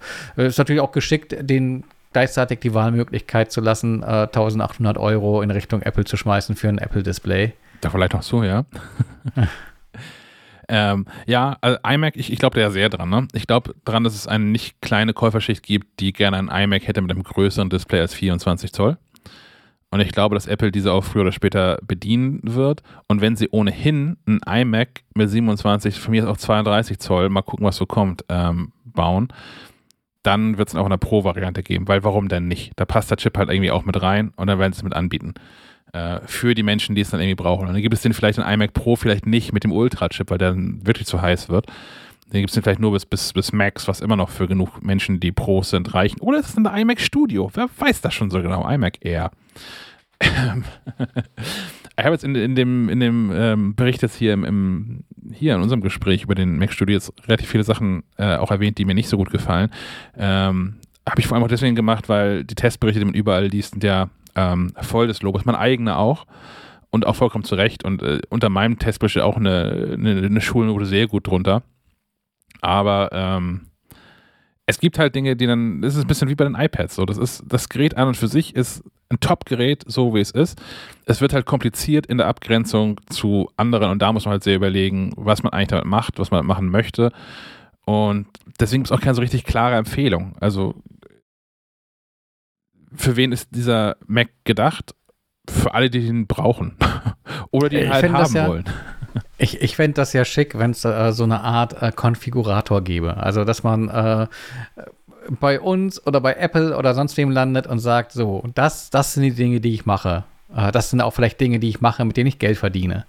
Äh, das hat das für mich für eine Gewichtung. Und äh, dann am Ende ausgespuckt wird, ja, ähm, das Modell empfehlen wir dir, wenn du äh, preisbewusst bist. Das Modell empfehlen wir dir, äh, wenn äh, zwei Stunden gesparte Zeit äh, äh in der Woche äh, für dich auch wirklich bares Geld bedeuten, etc. pp. Das ist also so eine interaktive Kaufberatung, durch die man sich durchklicken kann. wahrscheinlich kannst du auch einfach so einen ähm, Apple-Spezialisten im, im Store oder im Chat irgendwie anhauen und wirst dann auch irgendwas erzählt bekommen. Ähm, aber vielleicht ist es auch ganz gut, das unabhängig zu haben. Ich, ich lade dich herzlich ein, mal so ein Flussdiagramm anzufangen. aber am besten direkt äh, mitschicken die äh, Adresse der geschlossenen psychiatrischen Anstalt, in der wir dich demnächst dann besuchen können. Ich glaube, man wird einfach wahnsinnig dabei. Ich weiß nicht, wir haben das irgendwann mal versucht, eine Kaufberatung zu machen für MacBooks alleine schon. Mit so, mit so, mit so einem Flussdiagramm, man sie durchklicken konnte. Und das hatte irgendwann auch so 48 PS-Long und dann haben wir irgendwann so, äh, das macht alles keinen Sinn, das kannst du nichts abbilden. Aber ich hätte sowas auch gerne. Das ist total cool. Aber ich weiß nicht, ob man das sinnvoll hinbekommt. Wenn du eine gute Idee hast. Ja, nicht wirklich, aber ähm, ich finde, das Problem ist teilweise bei so einer Kaufentscheidung, dass man halt äh, das haben wollen ja. äh, wegsubtrahieren muss, äh, um vernünftig zu entscheiden. Ähm, das ist nicht immer so ganz einfach, vor allem so im, im Bereich äh, Hobby und semi-professionell, weil äh, im professionellen Bereich triffst du Entscheidungen eh mit anderen äh, Maßstäben. Hoffentlich, ja. Ähm, Ja, ich, ich war ja, äh, ich dachte mir, ja, Herausforderung angenommen, weil äh, im, im Fazit äh, stand sinngemäß sowas wie, ja, eigentlich braucht ja keiner hier in der Redaktion diese Kiste und die mhm. würde auch nie auf irgendeinem Schreibtisch hier stehen. ähm, ja, ich, ich habe schon probiert, durch die Hintertür ein neues Arbeitsgerät äh, anzufordern. Das hat so nicht geklappt, aber ja, ich, ich werde berichten, wenn hier ein Mac Studio steht. Okay. Was gewinne ich dann? Was du gewinnst, wenn du ein Mac Studio kaufst? Privat? Ja, wenn ich deine Herausforderung quasi äh, knacke. ja, ist, ist, insofern schwierig, als dass sich den hinzustellen gar kein Thema ist. Das geht natürlich, aber ähm, sind wir uns einig, äh, brauchen ist was anderes, ne? Das ist auch bei dir doch eher so, so ein Haben wollen, oder? Ja, es ist eher äh, in, in, die Richtung Hobby. Also ich verdiene mit dem, was der mehr kann, kein Geld. Ja. Also so, drücken es so aus. Und genau das ist der Punkt, wo ich sagte, so eine vernunftbegabte Entscheidung. Aber es kann ja durchaus auch, im Prinzip ist ja äh, vieles an Hobby nicht immer äh, vernunftbegabt. Also es gibt ja auch Menschen, die geben äh, hunderte an Euros für Modelleisenbahnen aus. Oder Sportschuhe. Ähm, oder Sportschuhe, genau. Äh, was sicherlich auch seine Berechtigung hat, aber äh, wenn du da irgendwie harte Maßstäbe anlegst, ähm, ist das wahrscheinlich alles Quatsch. Äh, bei mir, meine Rechtfertigung ist, äh, ich bin ja tatsächlich mal so eine Runde auch äh, in Logic Pro unterwegs mhm. und äh, habe hier mit der Konfiguration, die ich habe, dann tatsächlich mal das Problem, dass ich in so ein Overhead reinlaufe laufe mit äh, nichts geht mehr, ich würde gern mehr äh, Plugins aufmachen, aber Computer sagt nein. Ja. Ähm, das, das würde ich umschiffen und alles andere ist ein netter Nebeneffekt. Also wenn dann irgendwie World of Warcraft mit mehr Frames läuft, äh, dann feiere ich das, aber es ist nicht wirklich äh, das Geld wert. Wobei es natürlich da auch wieder so eine Rechnung ist mit, ich zahle jetzt hoffentlich nur ein bisschen was drauf und habe dann aber auch den äh, Sprung geschafft in, in die äh, Apple Silicon äh, Liga und äh, kann Intel hinter mir lassen. Weil ich bin auch an dem Punkt, wo ich sagen kann, ich habe jetzt hier nichts mehr am Laufen, wofür ich zwingend ähm, einen Intel äh, Rechner bräuchte, für mich war das bislang immer so ein Backup-Dual-Boot, äh, mal unter Windows zu starten, um da auch zu spielen. Mhm. Ähm, vor allem mit meiner Oculus Quest. Ähm, da hatte ich äh, seinerzeit äh, Half-Life Alex äh, quasi auf dem MacBook gespielt. Das funktionierte soweit auch ganz gut. Aber äh, so, was ich jetzt irgendwie spiele, findet alles auf, auf Konsolen statt oder via Cloud Gaming. Ähm, da brauche ich nicht irgendwie noch eine, eine Dual-Boot-Kiste für. Sehe jetzt vielleicht irgendwie anders aus, wenn ich, keine Ahnung, äh, Zahnarzt bin und äh, da diese eine App, die nur unter Windows läuft, ich aber trotzdem gern einen Mac da stehen hätte, weil sieht besser aus in der Praxis. also wenn hier irgendwelche Zahnärzte ein MacBook Pro äh, apropos Ärzte, ähm, äh, man, man, darf aus den Apple Briefings mal nichts erzählen, aber äh, wir haben einen ähm, Menschen, die diesen, diesen Mac Studio vorab zur, zum Testen bekommen haben, haben da so einen Account drauf gehabt mit diversen Testprojekten, wo man einfach mal wirklich mal testen kann, was das Ding eigentlich kann. Weil Apple natürlich auch klar ist, dass die allermeisten Journalisten das Ding irgendwie nicht ausfahren können. Ähm, und da gibt es auch so eine Software drauf, die so mm, CT-Scans ja, also sitzt im Computertomograph und macht diese, diese, keine Ahnung, wie, wie viele tausend Schichten das sind, die dann Aufnahmen gemacht werden von so einem Schädel zum Beispiel. Ähm, naja, aus, auswerten können und 3D modellieren können dann. Und ähm, ich finde es immer ganz cool, wenn, wenn, Menschen einen ähnlichen Humor haben wie ich. Und ähm, das haben natürlich da keinen kein menschlichen Schädel da reingehauen, so ein bisschen spooky vielleicht auch, sondern eine Katze, was ich super lustig finde, weil als alter äh, Dr. House-Gucker und damals auch in englischer Sprache das gesehen haben, da Mensch, ähm, diese CT-Scans im, im Englischen Cat-Scans heißen. Das ist ein, ein, ein, ein Cat-Cat-Scan quasi. Und na, ich habe mich gefreut. Vielleicht der einzige Mensch auf der Welt, der ich mich gefreut. Ja, vielleicht sollte der Mensch auch die Namen künftig äh, für Apples Produkte festlegen. Ja, Tiernamen. Ja, gab's ja schon, ne? Also Für die, die Katzengeschichte. Ja. ja. Das wäre noch geiler. Dann kannst du dich darüber streiten, was das coolere Tier ist, also was das Pro-Gerät ist. Das irgendwie dann der, der Mac Panda ist oder doch der Mac keine Ahnung, Lux oder so. Ähm, ich mochte die Katzennamen. Ja, ich fand das auch cool. Also bei macOS. Ich fand es auch sympathisch, dass diese komischen kalifornischen Orte irgendwie. Also ja, das sind irgendwie nette Orte und das sind nette Bilder, die man auch da zeigen kann. Und ich, die, Federighi erzählt ja auch meistens lustige Geschichten dazu, wie sie diese Namen dann angeblich gefunden haben und sich darauf geeinigt haben. Und ähm, aber so richtig so, ja, das weckt so ein bisschen Sehnsucht an. Ja, da wäre ich jetzt auch irgendwie gerne, wenn sie da irgendwie Monterey zeigen oder so. Aber sympathischer fand ich die Tiere. Ja, ich finde ich find die, äh, die Sehenswürdigkeiten äh, auch ein bisschen strange. Ich stelle mir das auch strange vor, wenn du dort lebst und das dann so regional wahrnimmst und denkst, das ist ja um die Ecke. ja. macOS Seehundbecken. Gibt es in Kiel an der Hallerförde. Hm. Ja. Bölk, das Klärwerk. Hm, okay. Ähm, ja, während ich diesen Mac Studio getestet habe und äh, mir da die Sachen angeguckt habe, habe ich das natürlich nicht mit meinem ähm, Display hier gemacht, ähm, über das wir letzte Episode gesprochen hatten, sondern ich hatte das Glück dabei, in ein Apple Studio Display gucken zu können.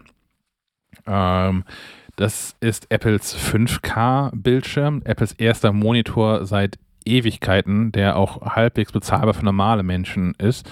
Also man kann noch drauf sparen mit 1750 Euro, während ja ähm, das äh, Pro-Display XDR, was Apple zuvor vorgestellt hat, ähm, mit dem, mit dem ähm, Mac Pro zusammen, nochmal in einer ganz anderen Liga preislich äh, spielt und bei äh, 5.500 Euro losgeht, da zahlt man nochmal 1.000 Euro drauf, wenn man dieses Natur, äh, nicht Natur, Nanotextur-Glas haben möchte.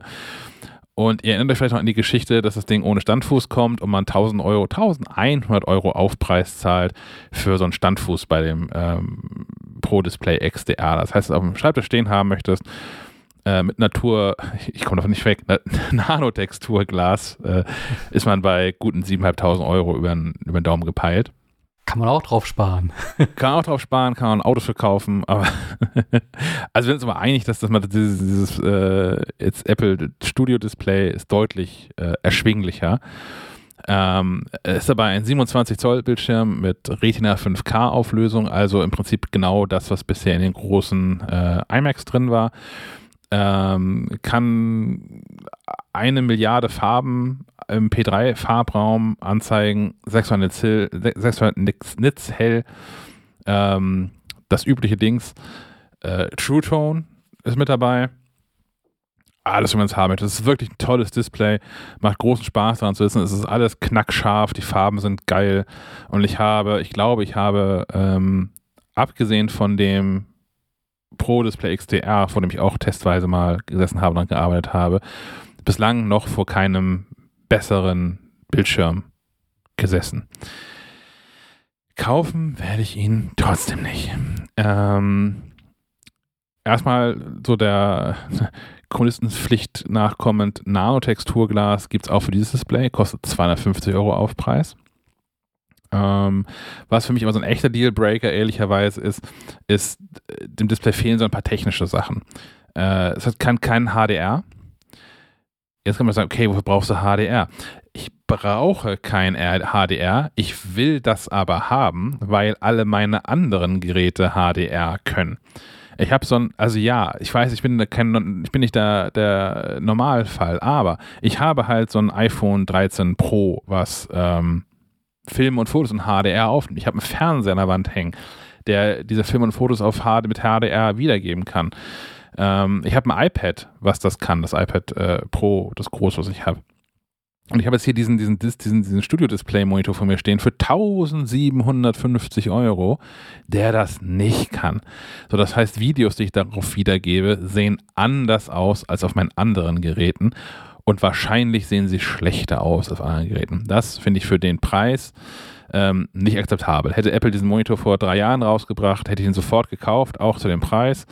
Das wäre so, ne, das wäre so mein, mein, mein Mac Studio-Moment, den du da so hattest. Der wir einfach haben wollen, das sieht geil aus, es macht vieles besser für mich. Ich brauche den bedingt, aber es sieht halt irgendwie alles geiler aus und macht mir Spaß. Hätte ich sofort gekauft.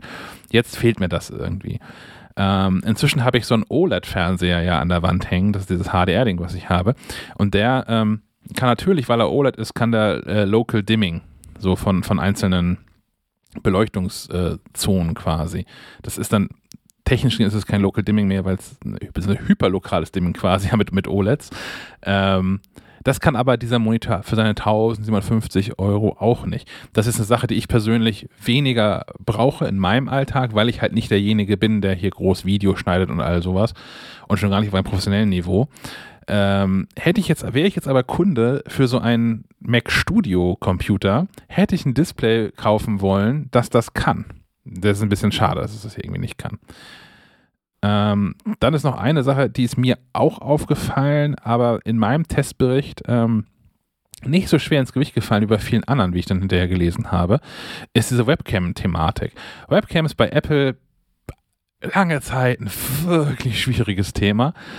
Und so die ersten wirklich brauchbaren fand ich jetzt, ähm, waren im, in dem 24 Zoll iMac mit M1-Chip und jetzt in dem äh, aktuellen MacBook Pro äh, mit äh, M1 Max und M1 äh, Pro Chip.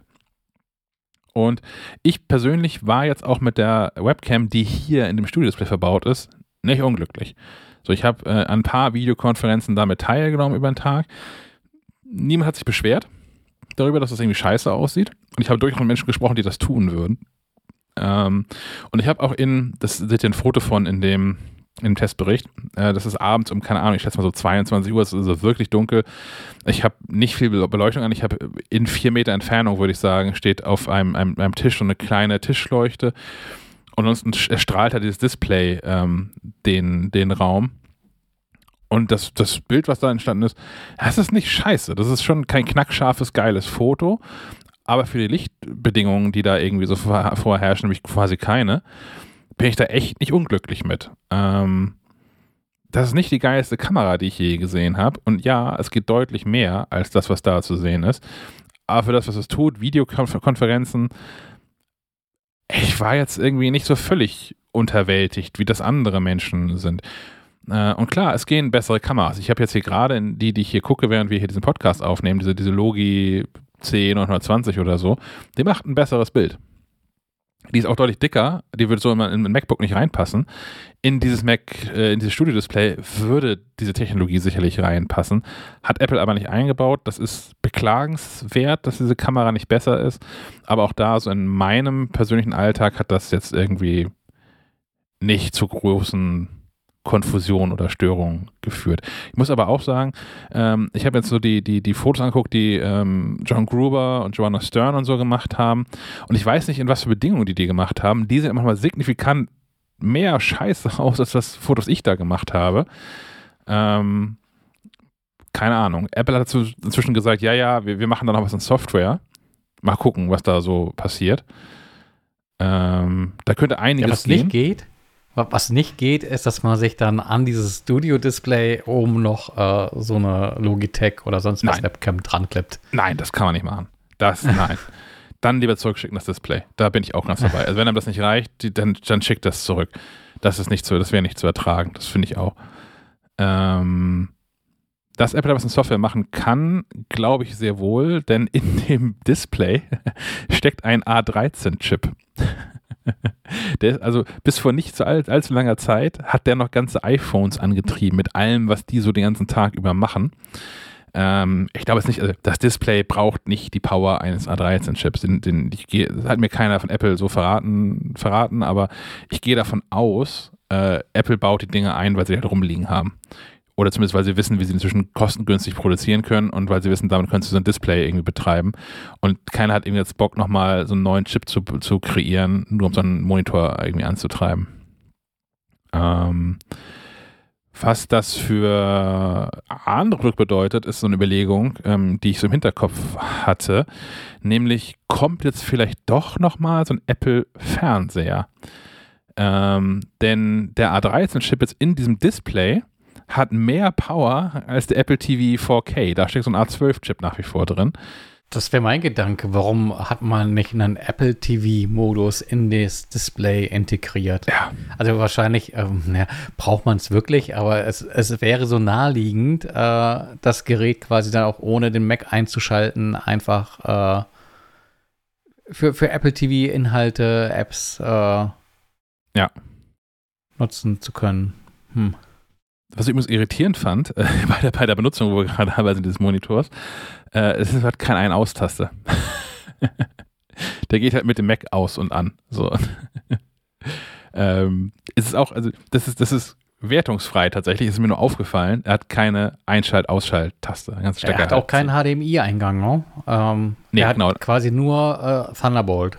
Ja, hat ähm, Thunderbolt und dann, also ein Thunderbolt-Anschluss äh, hinten dran. Da steckst du das Kabel zum, zum Mac hin und hat auch drei USB-C-Anschlüsse drin, wo du andere. Das ist ja durchaus auch relevant, äh, weil äh, es ja auch Situationen gibt, wo du mehrere Zuspieler äh, an einen Bildschirm anschließt. Also gut, ich ja. bin jetzt hier der Extremfall mit äh, dem Fernseher als Monitor, aber kann da halt dann irgendwie noch äh, zwei, drei andere Geräte gleichzeitig mit anschließen und die Quelle wählen, die dargestellt werden soll. Das fällt dann da ja quasi auch flach. Da schließt du den einen Mac an. Ja. Was ich auch noch bei vielen gelesen habe als, als Manko ist kein Face ID. Und ja, genauso wie eine noch bessere Kamera reingepasst hätte, hätte in dieses Display auch äh, das ganze äh, Sensor-Array reingepasst, um Face ID zu machen. Ähm, ich bin mir nicht sicher. Ja, doppelt gemoppelt, weil du hast ja quasi bei den Geräten äh, wie dem äh, Mac Studio auch dann die Tastatur mit Touch ID. Habe ich ja vielleicht nicht. Weil ich nicht dazu kaufen möchte. Und schon gar nicht für nochmal 20 Euro mm. Aufpreis, weil sie schwarz sein soll. Ja, mit dem Fall kalkuliert Apple gar nicht. Aha. Ja, ja, mag sein. Ähm, ich bin aber auch, ich weiß nicht, ob Apple das jemals was gesagt hat, oder ich das bei, nur herbeiorakelt habe, so ein bisschen ähm, die Begründung. Ich bin nämlich Fan davon, dass äh, Macs zum aktuellen Zeitpunkt auch das Studio-Display kein Face-ID haben. Ähm, weil, weil anders als auf dem iPhone und iPad äh, kommt wer weiß was für Software auf so Macs drauf. Und ich halte es für überhaupt gar nicht ausgeschlossen, ähm, dass irgendein ein, ein findiger Mensch mal dahinter kommt, wie Face ID auf Mac funktioniert und es einfach dauerhaft aktiviert. Und vielleicht auch das dauerhaft aktiviert, ohne dass da ständig das grüne Lämpchen blinkt für oder leuchtet für die Kamera hier ist gerade an. Und hast nämlich im Hintergrund irgendeine lustige Software laufen, die dir schön per Apple Pay das Geld aus der Tasche zieht, weil du es ständig authentifizierst, weil du da reinguckst in die Kamera.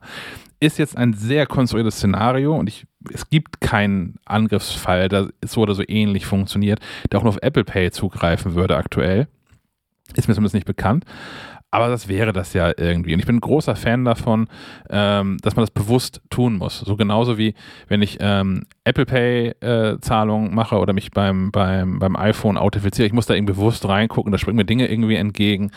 Und ähm, so ist es halt bei Touch ID. Das ist das, was du ja gerade ähm, schon meintest, dass ich entweder an meinem MacBook oder auf meiner Tastatur, die ich hier dann vor mir liegen habe, so einen Touch ID-Knopf habe, der auch sonst eigentlich im, im Alltag nicht benutzt wird äh, und den da bewusst meinen Finger drauf legen muss, um jetzt bewusst äh, eine, eine Zahlung oder eine Handlung auszulösen, halte ich für die deutlich elegantere äh, Lösung mit Blick auf, auf Sicherheit. Ähm, dann hat der Monitor noch so ein paar Sachen, die ganz schön cool sind, obwohl Apple da ein bisschen übertreibt. Ähm, Lautsprecher mit Kinosound, kinoreifes Klangbild steht auf Apples Webseite. Der hat vier Lautsprecher, der hat vier Tieftöner und zwei Hochtöner und es klingt wirklich, wirklich gut, wenn man damit Musik abspielt. So, ich habe noch, zumindest aus dem Monitor, habe ich noch bisher noch keinen besseren Sound gehört und ich finde auch der Top die MacBooks ähm, nochmal um einiges, die auch schon sehr guten Sound haben und den iMac, den ich ja auch zum Testen hatte. Ähm, kinoreifes Klangbild, das Kino würde ich verklagen wenn ich in ein Kino gehe und das geboten bekäme, wäre ich, schon, wär ich schon hart enttäuscht. Es, ist, es klingt wirklich, wirklich gut für einen Monitor. Da darf irgendwie nichts Großes mehr erwarten. Da steht Dolby Atmos drauf, äh, auf dem, was Apple da hat. Aber das ist ja auch offensichtlich so ein, ein, ein Gummistandard. Alles, also das iPhone liefert ja auch Dolby Atmos Sound. So, und wenn jetzt aber dann tatsächlich irgendwie der Kinobetreiber ja der lokale Cinemax-Mensch, irgendwie ist das auch Blödsinn übertrieben gesagt, ne? aber wenn ich hier ins Kino gehe und der legt vorne ein iPhone hin für den Sound, sind Leute eher enttäuscht. äh, Dolby Atmos ist halt schon mal was anderes. Wenn man das mal, wenn man mal in einem Kino was wirklich Dolby, Dolby Atmos kann und äh, man vielleicht auch eine, ich, habe das Glück, so eine Soundbar zu haben, die äh, Dolby Atmos kann, da wo ich Musik höre. Das ist was völlig anderes, das ist überhaupt gar nicht vergleichbar. Ähm, und klar, so eine Soundbar beschallt den ganzen Raum und so ein Mac Studio, äh, Studio Display steht in der Regel dann vor einer einzelnen Person und das Verhältnis ist ein bisschen anders, die, die Abstände sind ein bisschen anders. Äh, all das geschenkt, aber das ist nicht das, was Menschen, die schon mal Dolby Atmos wirklich gehört haben, erwarten, wenn man sagt, hier, das ist Dolby Atmos. Ähm, aber es ist sehr guter Sound für aus einem Monitor. Und ganz ähnlich verhält sich das mit ähm, den äh, äh, Mikrofonen. Apple hat da drei Mikrofone eingebaut ähm, die für verschiedenste Dinge clever sind, unter anderem natürlich für Videokonferenzen, aber mit äh, großer Sicherheit natürlich auch für äh, so einfache Aufnahmen funktioniert das auch. Ähm, Apple sagt auch da, die hätten Studioqualität. Nun ja, ich habe in mehreren Videokonferenzen damit teilgenommen Menschen beschweren sich nicht darüber. Im Gegenteil, Menschen loben sogar, ähm, wie gut man klingt. Und das auch Menschen, von denen ich es nicht erwartet hätte, die dann da irgendwie voll des Lobes darüber sind, dass die Akustik ja so gut sei. Und ähm, wenn man da mal eine Aufnahme macht, das klingt auch alles ganz, ganz erbaulich. Studioqualität hingegen, ähm, ich, ich glaube nicht, dass Sennheiser bald zumachen muss weil alle jetzt noch diese, diesen Bildschirm kaufen, weil die Mikrofone so geil sind oder so. Und das was echt ein Schnäppchen wäre. Ne? Also wenn man sich mal guckt, Studiomikrofone, die kosten ja auch schnell mal vierstellig. Ähm, da ist so ein, so ein, Display, was Studiomikrofon drin hat, ja, echt ein Schnäppchen. Ähm, das ist also ich find, auch damit nicht. tut sich Apple auch keinen Gefallen, oder? Ah, ich meine, nee. Äh, einerseits die Pro anspre Pros ansprechen und äh, damit genau die Zielgruppe, die sagt, ja, genau. Ja. Ähm, na gut, andererseits können die Pros ganz genau differenzieren und sagen, ja, okay, das ist sowieso nur Marketing äh, und äh, andere gehen äh, dem vielleicht ein Stück weit auf den Leim. Ich finde es trotzdem, ich finde es unwürdig. Also Apple übertreibt ja hier und da mal, ne, mit irgendwie hier Fullscreen-Display, was ja auch irgendwie trotzdem weiter einen schwarzen Rahmen hat, den es auch haben muss, weil die ganz nicht bedienbar sind, ne. Das ist ja alles, hat ja alles eine Berechtigung. Aber das, ich finde, das ist eine Übertreibung, die Apple hier macht, die einfach, die ist völlig unnötig die bringt nicht wirklich was Gutes mit sich. Ähm, ja. Äh, aber es ist auch ein Display, ne? Das Display ist es verdammt gut mit Abzügen, wie gesagt, bei, bei HDR und diesem dem Local Dimming, was ich gerne hätte zu dem Preis. Äh, und äh, dass, dass es irgendwie da Lautsprecher und Mikrofon drin sind, ist ja irgendwie eine Zugabe, ehrlicherweise. Und das ist eine ganz okaye Zugabe, eigentlich sogar eine sehr gute Zugabe. Und das ist nicht Studioqualität, das ist dann auch irgendwie hinten raus egal. Ein Problem habe ich noch mit dem Standfuß. Ähm, keine Sorge, es ist einer dabei. das ist schon mal ein Fortschritt. Aber ähm, für mich ist der zu niedrig. Ähm, man kann den Standardstandfuß nämlich nur zum Kippen des Displays, aber nicht in der Höhenverstellung ähm, benutzen. Ich bin so knappe 1,90 groß und bin offensichtlich, wenn ich sitze, ich bin kein Sitzriese, aber ich bin, glaube ich, größer im Sitzen, als man so annimmt oder als normal wäre für die Körpergröße. Ähm, heißt, wenn ich ähm, ergonomisch korrekt aufrecht vor diesem Bildschirm sitze, was ich tatsächlich immer häufiger versuche zu tun, äh, dann gucke ich so weit über diese Displaykante oben drüber, dass es nicht mehr gesund ist, ständig so zu sitzen. Das heißt, ich habe mir jetzt hier, als ich es getestet habe und da jeden Tag lange vor, habe ich ein Buch drunter gelegt was natürlich für so einen Test jetzt irgendwie okay ist, aber für den Alltag keine Lösung ist. Ich kaufe doch keinen 1750 Euro Monitor, um dann ein Buch drunter legen zu müssen, damit er auf der richtigen Höhe ist. Das ist ja völlig absurd. Äh, Apple hat mitgedacht und gesagt, ja, Höhenverstellbarkeit, gar kein Thema. Ähm, kauft doch dieses Display mit einem anderen Standfuß zum Aufpreis von 460 Euro. Ähm, puh. Das ist eine ganze Menge Holz dafür, dass man so einen Standfuß hat, der dann so ein bisschen aussieht wie der von dem, von dem Pro Display XDR und auch ziemlich genauso funktioniert. Ähm, ich möchte das nicht zahlen. Ich möchte nicht 460 Euro dafür zahlen, dass mein Monitor in der richtigen Höhe ist. Äh, dazu kommt, du musst das vor dem Kauf letztlich entscheiden. Klar, Privatpersonen können zurückschicken, anderen bestellen, dies, das. Aber grundsätzlich musst du es vor dem Kauf entscheiden, weil natürlich diese Füße nicht austauschbar sind. Die sind da hinten dran montiert und sind halt irgendwie fest. Ähm, was eine Lösung sein könnte, ich bin noch dabei, das auszuprobieren. Ich habe schon ein bisschen rumtelefoniert, ist, ähm, man kann zu dem originalen Standardpreis von 1750 Euro dieses Studio-Display auch mit äh, einer, einer Vorbereitung für Weserhalterung an der Rückseite kaufen. Das heißt, Überlegung ist das okay, wenn, wenn Menschen sich mit der Größe nicht ganz sicher sind und mit der Höhe nicht ganz sicher sind und auch kein, das nicht mit Büchern austarieren wollen, vielleicht kann man sich einfach diesen Studio-Display mit Weser-Vorbereitung äh, äh kaufen und dann einfach zu dem äh, nächstgelegenen Zerspannungsmechaniker des geringsten Misstrauens gehen und sagen, hier, was kostet das, wenn du mir hier mal aus einem Block Aluminium einen Fuß in der richtigen Höhe äh, rausfräst? Das könnte unter Umständen weniger als 460 Euro kosten und ich habe es dann auch in der exakt richtigen Höhe. Aber ähm, vielleicht gibt es davon demnächst irgendwie mehr zu erzählen. Ansonsten ist ähm, hier die Frage, für wen ist das Display wieder geeignet? Äh, für, für, Menschen, die ein anständig großes 5K-Display haben wollen. Äh, da gibt es nämlich nicht so viel am Markt. Die einzigen, die wirklich am Markt verfügbar sind, sind die ultrafeinen Bildschirme von LG und auch die sind manchmal nicht verfügbar und sind bei Apple auch gerade rausgeflogen, seit Apple das eigene Display jetzt vorgestellt hat. aber, aber nur verfügbarkeitsmäßig. Also ich habe äh, irgendwo aufgeschnappt, ja, ja, die sind aber auch weiterhin zu haben. Aber nicht mehr bei Apple. Oder kommen die da, sollen die wieder reinkommen? Ich, ich dachte, die kommen da auch wieder rein. Also okay. es wäre auch sehr durchschaubar, wenn das irgendwie äh, so eine Aktion wäre. Aber ich erinnere mich, dass Apple sowas ähnliches auch schon mal mit Kopfhörern gemacht hat. Ja, ja, genau. Aber gucken, wenn sie die wieder reinkommen. Ähm, jedenfalls das ultrafein Display von LG äh, steht mit 1400 Euro so im, im Laden. Ist also, ja, ist noch mal einen ganzen Schwung günstiger, 350 Euro günstiger als das Studio-Display, ist dafür aber auch so ein LG-Display. Das sieht halt auch so aus, ähm, ist nicht so cool durchdesignt wie das Ding von Apple und wenn man mal so in der Historie zurückguckt, da ist auch vieles besser geworden. Aber was, was für absurde Probleme teilweise Menschen mit LG-Displays haben, dass dann irgendwie dieses Bluetooth nicht mehr funktioniert, in dem Mac da dran angeschlossen ist und sowas. Boah, will ich alles nicht haben. Ähm, ich habe auch kein 5K LG Ultrafine Display hier. Ähm, ja, von daher, wer halt so ein Display haben möchte, wie es in dem großen iMac drin ist, aber kein iMac haben möchte, äh, da ist dieses Ding echt eine gute Wahl. Hat halt, wie gesagt, so ein bisschen den, den, den Pferdefuß mindestens mal mit, mit Zukunftskompatibilität, mit äh, mangelndem HDR und wenn man im, viel im Video- und Fotobereich unterwegs ist, weil auch professionell unterwegs ist, ist Local Dimming auch nochmal ein Thema, glaube ich, tatsächlich, wenn es so um, um, um ähm, naja, die, die Arbeit im, im Dunkeln quasi geht.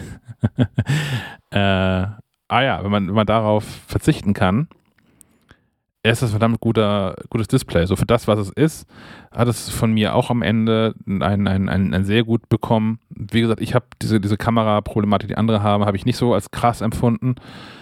Und ähm, dass das HDR fehlt, ist dann wirklich auch so ein I, das, das i-Tüpfelchen, ähm, was ich dazu bemängeln habe dafür, dass ich die falsche Größe des Display habe, kann Apple irgendwie nichts. Das ist nur für mich persönlich ärgerlich, dass ich da mit dem Standardfuß nicht hinkomme. Von daher ähm, es ist ein sehr guter Bildschirm. Ich, war, ich hatte Spaß damit.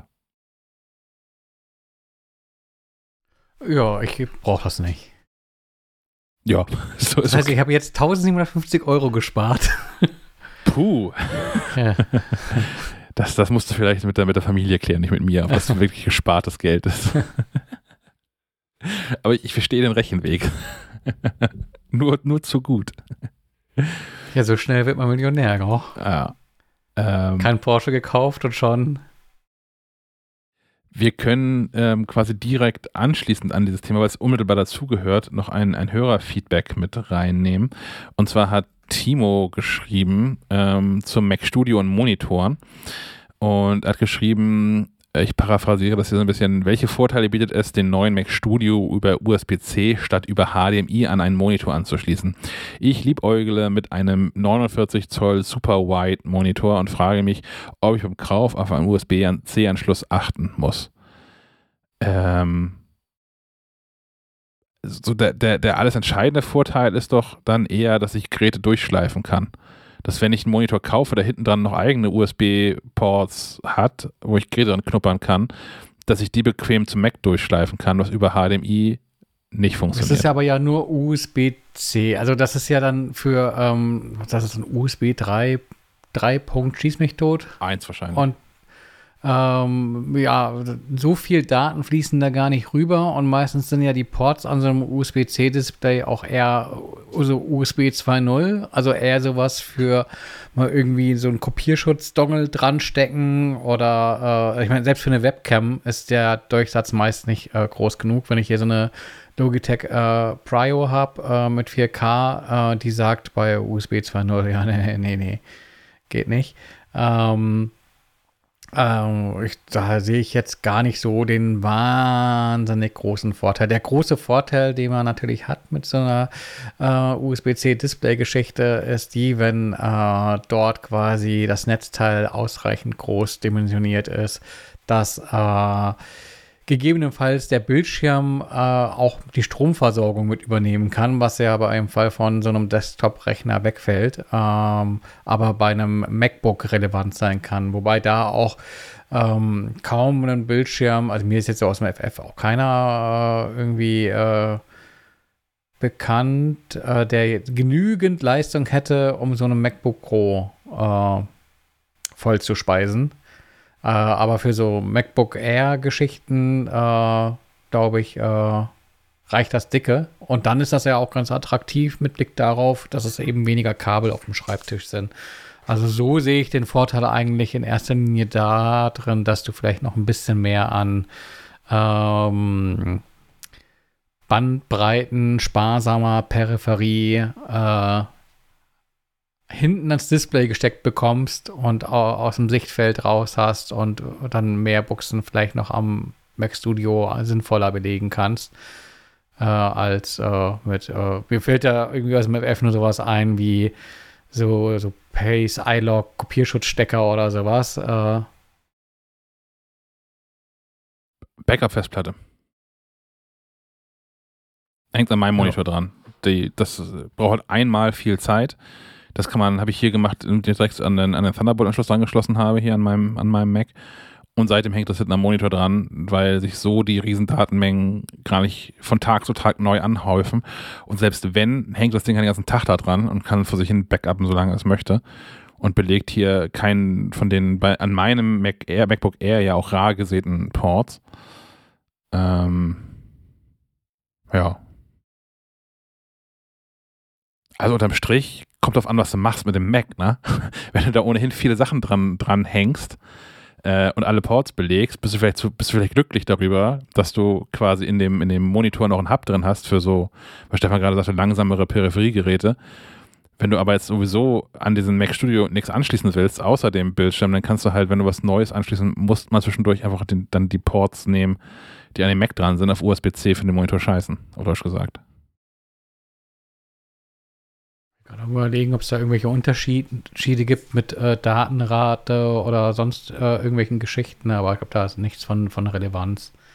Da wirst du die gleiche Auflösung mit der gleichen äh, Bildwiederholfrequenz fahren können. Ja. Also ich denke, es reduziert sich auf die Anschlüsse, wenn ich da falsch liege. Äh, korrigiert mich bitte. Gut, ich habe noch ähm, ein App-Tipp, der auch mit dem zusammen, was ich schon erzählt habe. Ich habe ja vorhin ähm, gesagt, dass ich den, diesen größeren Standfuß eigentlich brauche, den höhenverstellbaren Standfuß brauche, weil ich mich um eine äh, anständige, äh, wie sagt man, Körperhaltung äh, bemühe, inzwischen am Arbeitsplatz. Das klappt mal mehr, mal weniger gut. Ähm, was dabei helfen möchte, ist eine App, die ich hier gerade teste. Die heißt Posture Pal. Also Posture ist so die, die letztlich Körperhaltung, PAL wie Kumpel, wie in PayPal. Und ähm, eine App fürs iPhone, die äh, die Bewegungsdaten der AirPods, das geht mit den, mit den neuen normalen AirPods, mit den AirPods Pro und auch mit den äh, AirPods Max auslesen möchte und ich darauf hinweisen möchte, wenn deine Körperhaltung zu wünschen übrig lässt.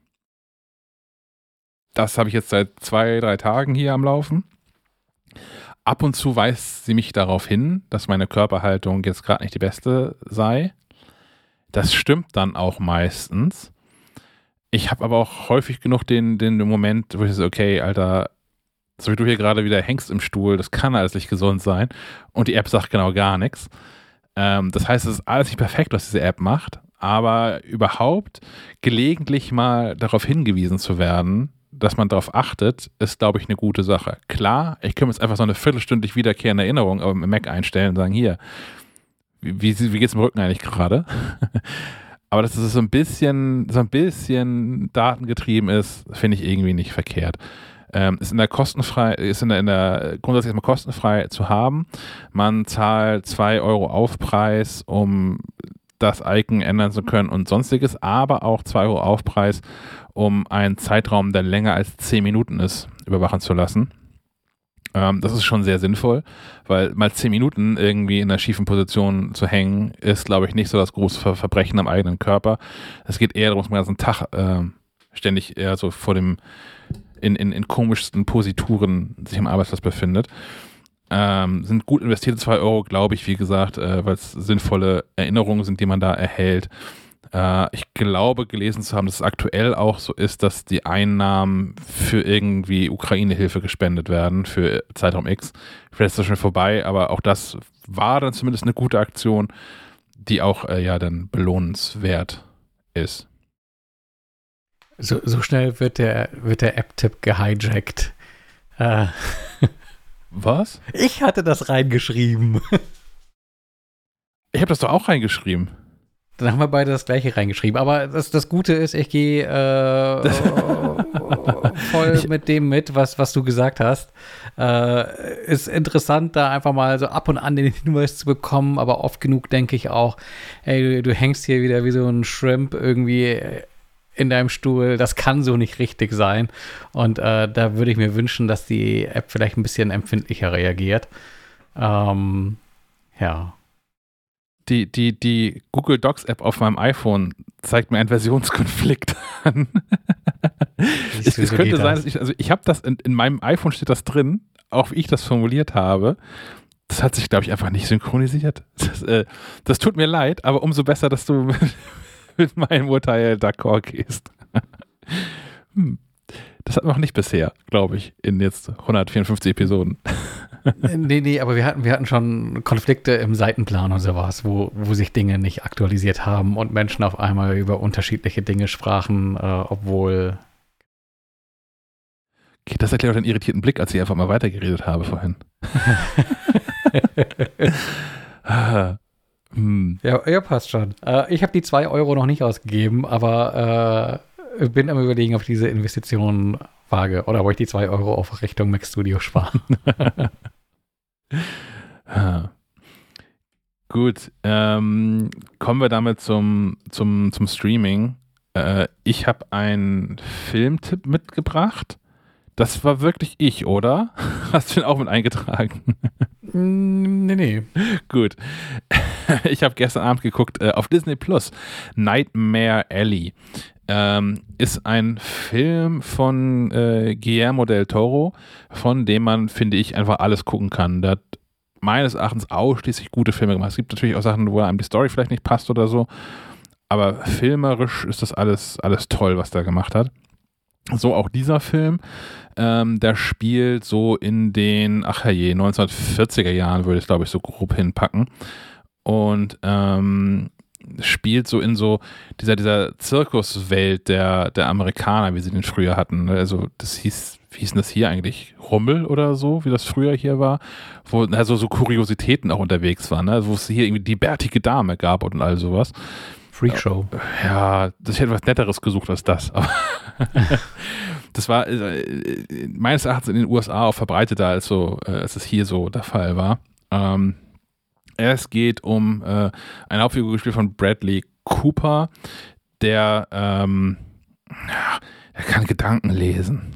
Also mit allen Tricks, die man da halt so für aufwendet. Ne? Und ähm, der stößt äh, auf eine Psychiaterin, die gespielt wird von Kate Blanchett. Und ähm, die machen sich auf in, ich glaube, es ist in New York, die äh, Oberschicht auszunehmen ähm, mit ihren Tricksereien. Das Ganze ist ein, ein Thriller. Das ist auch wirklich. Und hinten raus wird es noch so ein bisschen Richtung Psychothriller. Ich würde es jetzt da nicht einsortieren, weil es über Großteil des Films das einfach nicht ist. Aber hinten raus wird schon so ein bisschen Richtung, geht ein bisschen Richtung Psychothriller ab. Hat eine sehr nette, ähm, nee, nette, aber eine sehr gute Pointe, finde ich. Ich habe den gerne geguckt, geht gute zwei Stunden. Ähm, ich habe mich dabei nicht gelangweilt, zwei Stunden das iPhone nicht zur Hand genommen, was mich wirklich äh, gefesselt hat, sowohl die Story als auch ähm, das Bild an und für sich. Ja, totale Empfehlung. Heute ist das Wetter hier super. Wenn das Wetter bei euch super ist, guckt ihr mal nicht, geht lieber raus, aber das Wetter irgendwie Mist ist oder so. Ähm, Disney Plus, Nightmare Alley, Guillermo del Toro, coole Sache.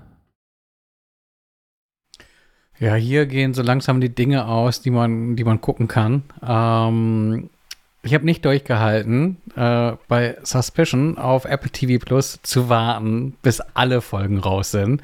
Ähm, aber er dachte mir, wir können ja hier mal einfach äh, eine Woche äh, vorher starten, vor Erscheinen der letzten Folge, weil dann sind wir bestimmt irgendwie bis dahin, bis zu diesem Freitag heute durch und äh, haben dann quasi jeden Tag eine Folge. Ähm, hat so nicht funktioniert, weil es dann so spannend war, dass wir äh, schon nach zwei, drei Tagen äh, mit äh, ja, allen bisher erschienenen Folgen durch waren und äh, jetzt auf die große Auflösung warten. Und tatsächlich gefühlt mit der letzten Folge steht und fällt, ob das irgendwie alles Blödsinn war äh, oder ob die Serie eigentlich ganz cool ist.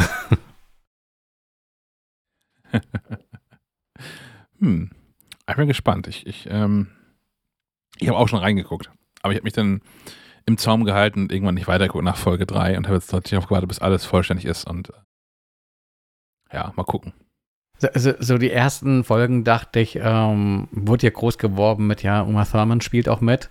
Und mhm. dann dachte ich, das ist schon irgendwie so Bait, äh, wie bei ähm, Infiltration, äh, ja. hieß die, glaube ich. Äh, da wurde ja auch äh, mit, mit Sam Rockwell oder ne, mit, mit wem wurde geworben? Mit irgendeinem großen Namen, der genau irgendwie eine Minute zu sehen war. Und man dachte, ja, okay. äh, so bitte nicht. Und äh, ne, ja, nein, aber äh, bei ähm, Suspicion kriegt äh, Frau Thurman auch entsprechend Zeit auf dem Bildschirm. Nach hinten raus. Ah, okay, sehr gut. Da bin ich tatsächlich gespannt. Ich habe heute Abend habe ich keine Zeit, da habe ich, äh, der wird hier angegrillt. Aber ähm, demnächst starte ich ihn voll durch und gucke mir das. Äh, mit mit App-Grillthermometer hoffentlich. Ach, ja, ja, also ja. Ich habe ich hab so ein Grillthermometer, was App angebunden ist, den, ich habe dieses Mieter-Dingsi-Bumsi. Und ja, wenn man jetzt irgendwie, keine Ahnung, Pulled Pork auf dem Grill macht oder sowas, irgendwas, was wirklich lange da drauf sein muss, ist schon eine gute Sache. Aber um jetzt hier irgendwie äh, eine Wurst, ein Stück Fisch und ein bisschen äh, äh, Rind da drauf zu machen, das geht gerade noch so. Ja, das ist so ein bisschen Berufskrankheit, weil ich bin hier auch immer derjenige, der sagt, ja, warte mal kurz, ich habe da auch eine App, irgendwelche Gad Gadgets anschleppe und am Ende des Tages wird alles viel, viel komplizierter. ähm, ja. Ja, vor allem diese, diese Mieterthermometer-Geschichte, das ist halt auch eine, ähm, die hat selbst auch gar keine Anzeige. Das heißt, ich bin der Einzige, der da irgendwas ablesen kann. Was ich auch schon wieder doof finde. Dann habe ich doch lieber so ein ähm, so ein kabelgebundenes Thermometer, was ich dann an dem, an dem Grill irgendwie dran düngeln kann oder daneben stellen kann oder so. Und jeder kann jederzeit gucken, äh, wie es dem Grill gut gerade so geht. Also vor allem, weil ich auch nicht so darauf versessen bin, jetzt irgendwie hier der, der große Barbecue-Meister zu sein, sondern das ist hier eher so eine Gemeinschaftsgeschichte, die hier dann so stattfindet. Ähm, und jeder macht mal irgendwie was und wird schon gut werden am Ende. Ich weiß, da drehen, bei ein, einigen würde dabei durchdrehen, glaube ich, aber da bin ich einfach da bin ich wirklich, da ich mal wirklich tief entspannt. Also, ja, es sind Menschen, die wissen, wie man sich in der Küche bewegt und die kriegen das schon hin, hier irgendwie eine Wurst zu grillen. Da muss ich jetzt nicht irgendwie auf, auf jedes Grad noch achten. Gut. Ähm, heute eine äh, kürzere Episode als sonst, was auch vor allem dann ehrlicherweise daran liegt, dass wir heute wenige Leute sind und wenige Leute sind ja auch meistens dann weniger Themen und so weiter und so fort. Äh, ich hoffe, es war trotzdem interessant. Immerhin ging es ja um einen ganzen Sack voll neue Apple-Geräte. Wenn ihr Fragen habt, äh, unser Discord, nutzt das. Stellt Rückfragen zu uh, Mac Studio, Studio Display, iPhone SE, iPad Air. Uh, ich ich hoffe, wir hoffen, alle möglichen Fragen bestmöglich äh, in unseren Artikeln äh, auf maclife.de beantwortet zu haben. Aber äh, wie das nun mal so ist, äh, der Teufel äh, und das Detail. Also, wenn ihr noch Dinge beantwortet haben wollt, äh, haut uns gerne über das Discord an. maclife.de slash Discord. Ansonsten ist äh, jetzt gerade ein guter Zeitpunkt, sich so ein MacLife Plus zu klicken, wo es gerade vieles zu lesen gibt an, an Neuigkeiten. Und ich glaube, wir haben auch gar nicht alles erzählt hier im Podcast, was in den jeweiligen Testberichten drin steht, aber ja, wenn ihr das irgendwie nochmal im Detail haben möchtet, ähm, lest das gerne dort. Und, äh, hätte ich beinahe vergessen, äh, wir haben so ein Video produziert zu dem Mac Studio und dem Studio Display, in dem ich da noch ein bisschen was erzähle. Das ist hier so ein bisschen Corona-bedingt, äh, also am Ende war es nur kein Corona, aber Corona-verdachtsbedingt, äh, unter äh, widrigen Umständen entstanden. Das ist mir eigentlich ganz cool geworden. Ähm, ist in den Show Notes verlinkt. Guckt euch das gerne an. Äh, Menschen, die sich das angucken, helfen uns dabei, äh, reich zu werden. Vielleicht mit dem Video nicht unbedingt reich, aber äh, wir experimentieren gerade mit verschiedenen Dingen rum und äh, wenn sich möglichst viele von euch das Video angucken, dann ist das ganz bestimmt hilfreich. Haben wir irgendwas vergessen, Stefan? Nö, ne? Nö, ich glaube, das war's. Das heißt, äh, jetzt äh, ab an den Grill. Äh, so ungefähr. Wochenende. Ja. Dann einmal mehr vielen Dank fürs Zuhören. Ähm, man muss immer noch sagen, bleibt gesund.